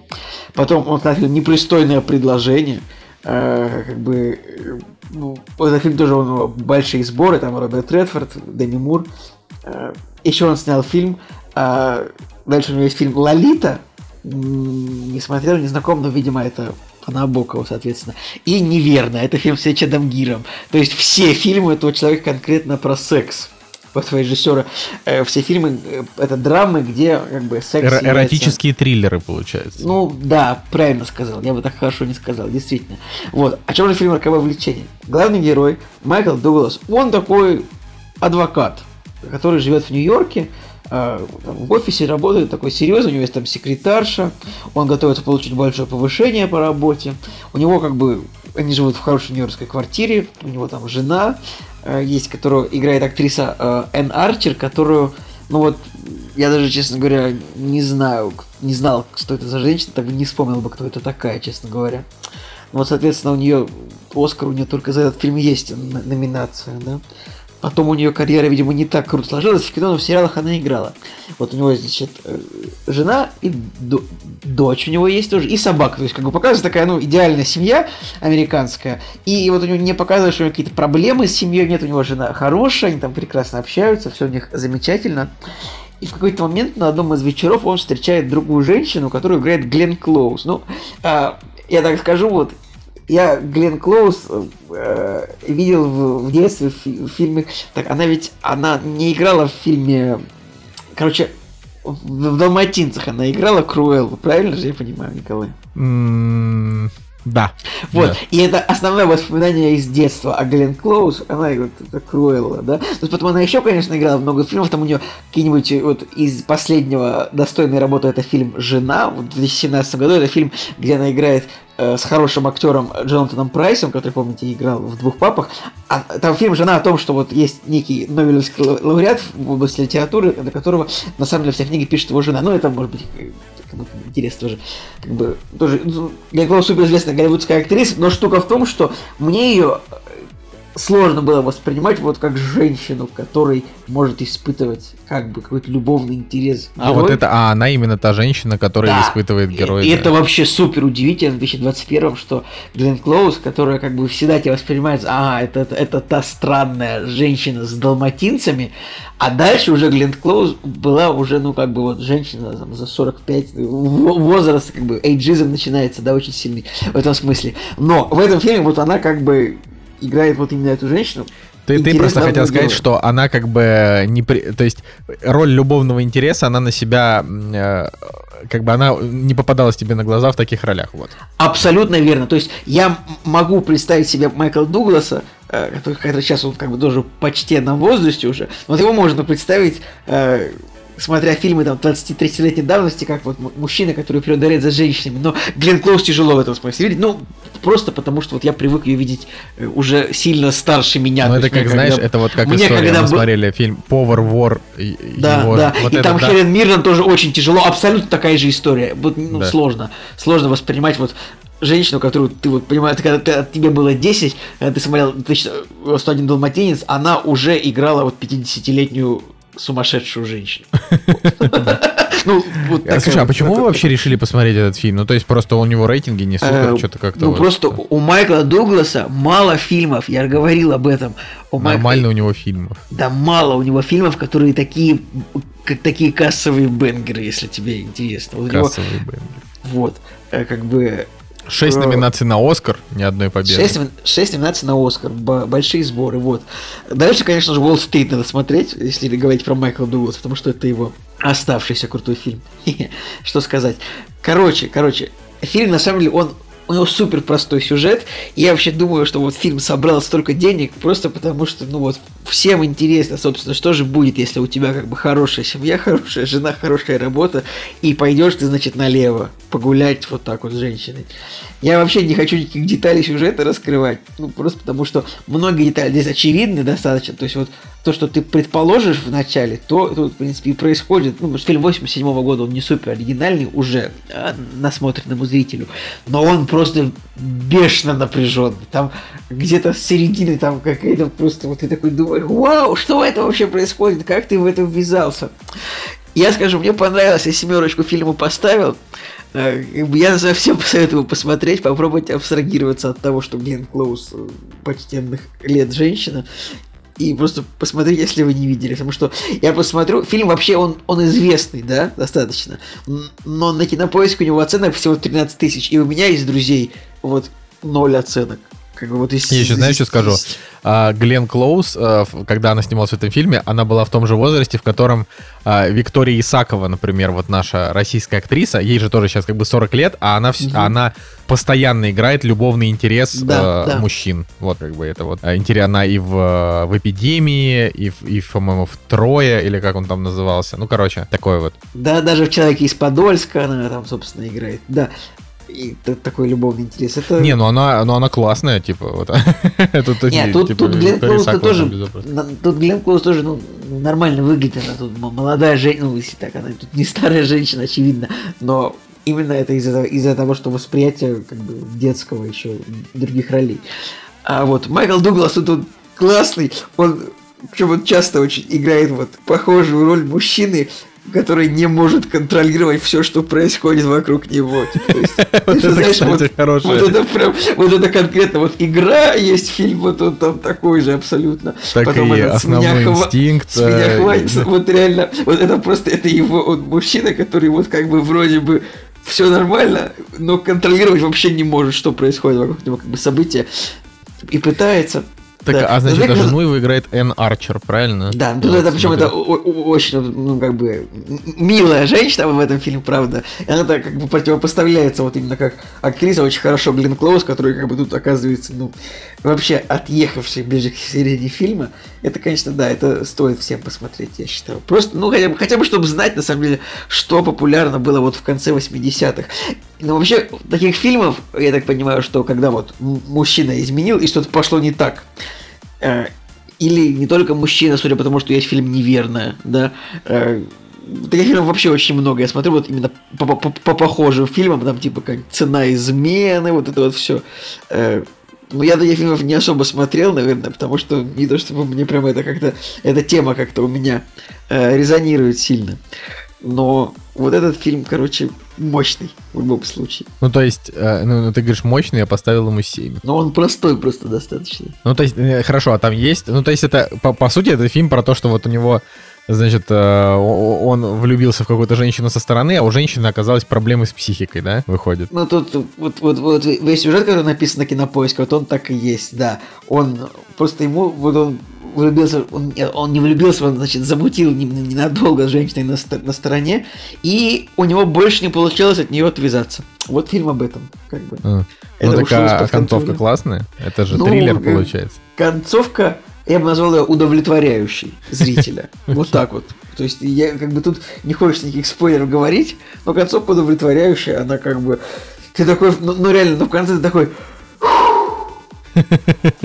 Вообще во всех смыслах, да. Наконец-то, да? Да. Ну, в общем, это, это видимо, один из э, таких один из самых высокооцененных фильмов в жанре эротических драм получается. Ну вообще, я вот куда ни ткну, вот Майкл Дуглас, Деми Мур, разоблачение э, со слоганом «Секс — это движущая сила». Короче, Майкл Дуглас, видимо, значит, в 80-е, 90-е годы это был прям, э, я даже не знаю, кто это. Секс-символ. Секс-символ, Я бы да, назвал его... Зак Сейчас еще... Сейчас я еще придумаю этот самый, это, это офисный секс-символ, типа, потому что он обычно играет мужиков в рубашке, типа, ну, Да, как, да, да, да, да. есть, да, да. как бы есть какой-нибудь, я не знаю, Том Круз, не знаю, Том Круз, наверное, э, сложно, его не всегда можно назвать секс-символом, потому что все знают, что он очень невысокого роста. Но хорошо, вот- Брэд Питт есть такой уличный секс-символ, да, который вот он такой, рубашку снять, да? Да. А вот есть вот Майкл Дуглас, который вот он офис. Надеть рубашку. Вот, вот, да, вот надеть, не снимать рубашку, вот, и пиджак. Вот так вот. Мы- Вот такой вот мы с тобой придумали смешную шутку по этому. Нормально. Ну хорошо, хорошо. Я, конечно, а, не знаю, на- насколько мне хочется вот такого рода смотреть сейчас кино, но э, звучит Это самое интересно. удивительное, что реально я этот фильм, блин, за, 90 за, за 200 рублей арендовал в ОККО. Я такой думаю, ну, представим, значит, что мы сейчас идем в видеопрокат и берем там на двое суток. Мне, кстати, понравилось, что, ну, то есть, реально обычно ты когда брал кассеты в аренду, у меня был, был такой, хотя я как бы, мне там не 40 лет, да, э, потому что все-таки прокат и видеокассет, наверное, они больше вот были в начале 90-х, и то есть мне, я должен был быть старше, чтобы я полноценно мог постоянно ходить в видеопрокат, например, брать какую-то кассету. То есть я, у меня был такой опыт, я брал кассеты пару раз, мне это не очень нравилось, всегда хрень оказывалась с плохим качеством. Но вот я представил, что я реально пошел, арендовал фильм, это тоже, это было обычно двое суток, редко на сутки арендовывались фильмы, на двое. Я прям помню, что я взял какой-то фильм типа «Сердце дракона», там что-то за, за- за- Это была какая-то сумма такая, что 30 рублей или 15 рублей, какая-то такая вообще, ну, да.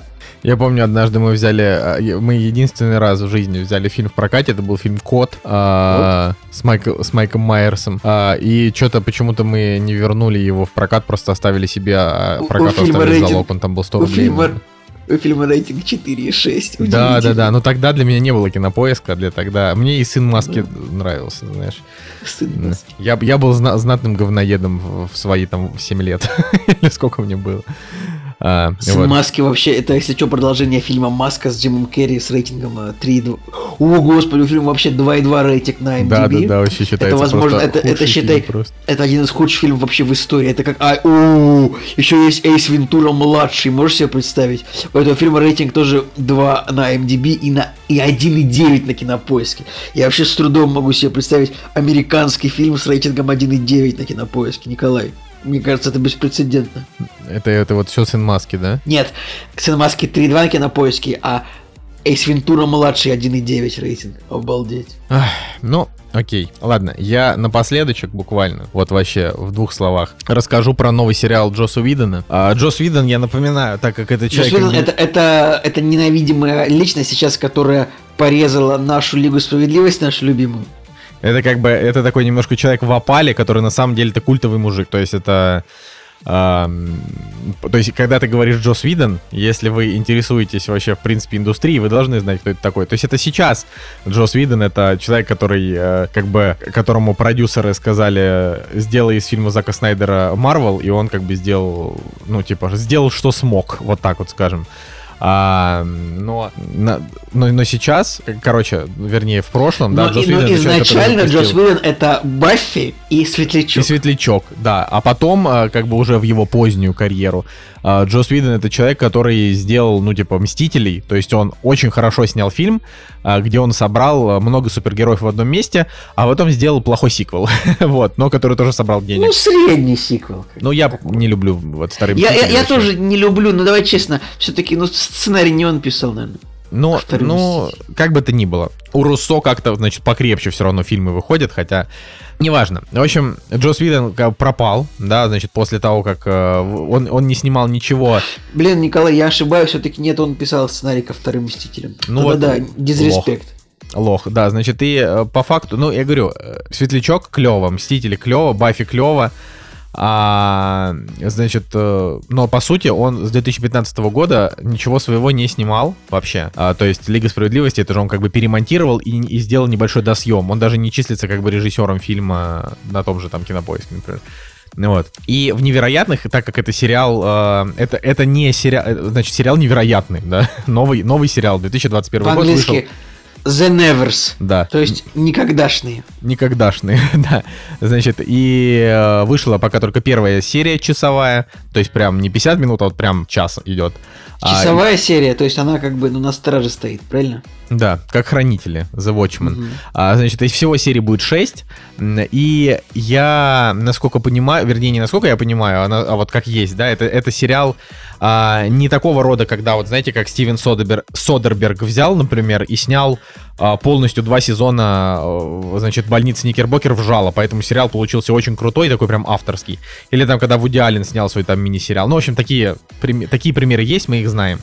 А, Здесь не так, Джос Виден снял только первую серию, ну, по крайней мере, короче так, первую серию точно снял он, а остальные серии не знаю, снял он или нет, но режиссеров в проекте числится три, вот.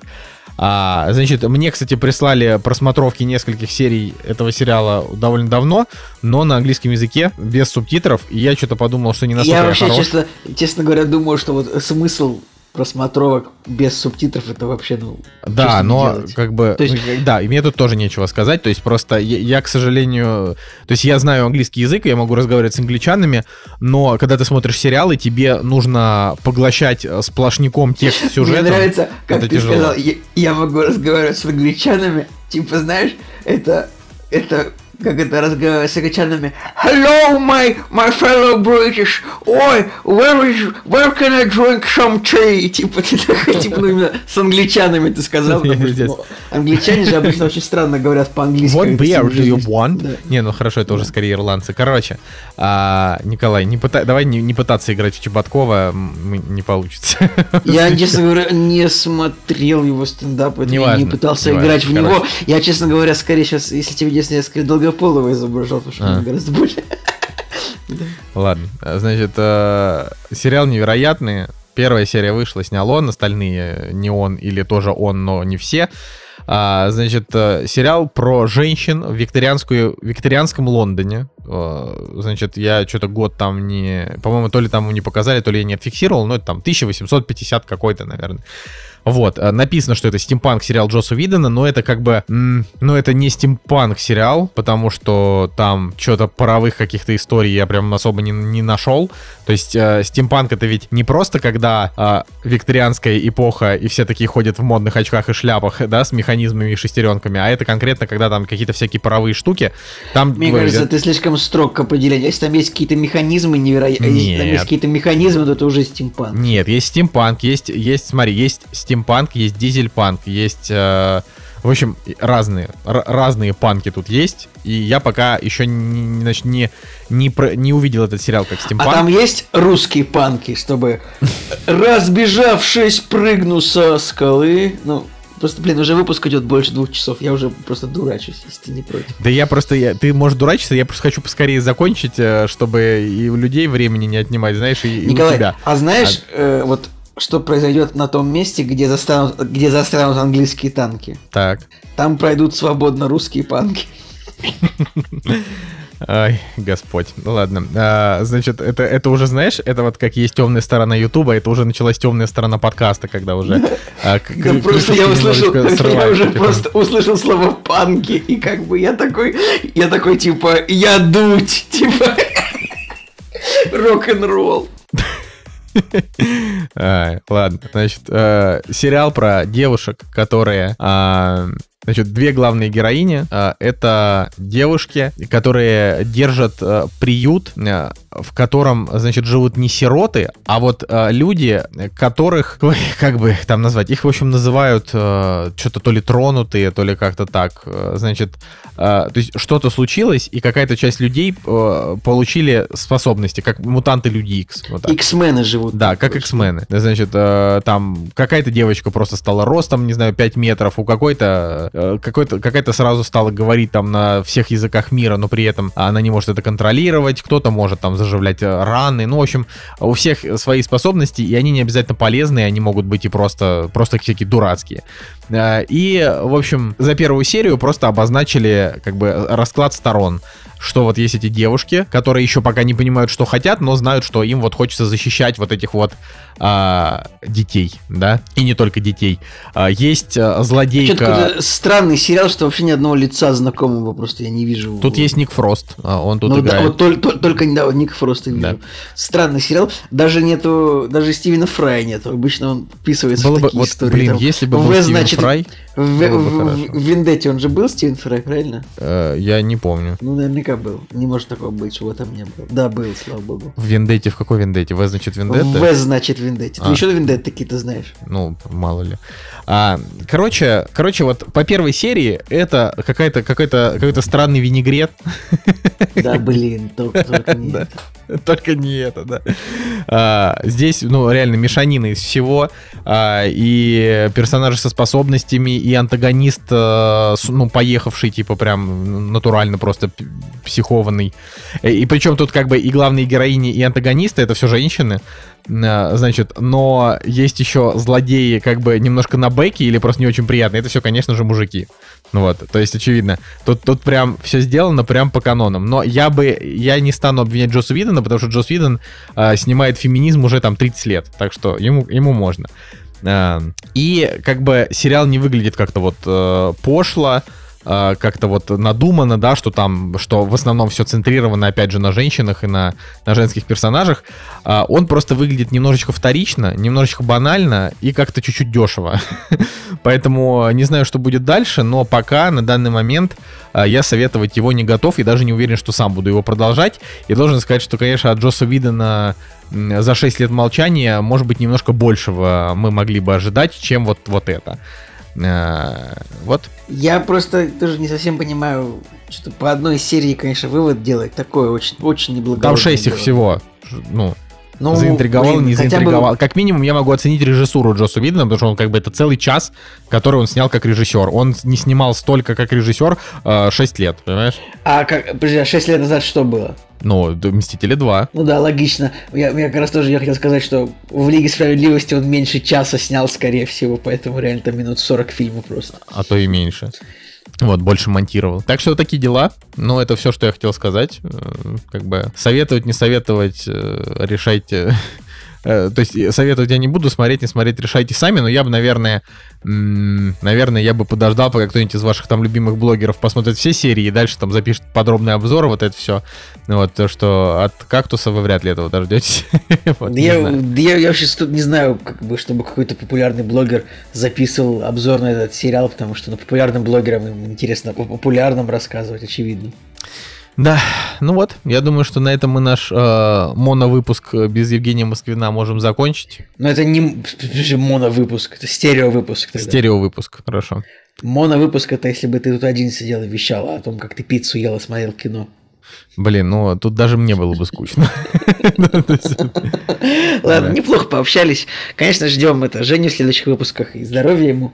Э, В общем, друзья, это обязательно заходите на Boosty, подписывайтесь на нас, оставляйте комментарии, ставьте лайки и слушайте нас обязательно. Ждите следующих выпусков. С вами был Николай Цугулиев. И Николай Солнышко. Всем пока. The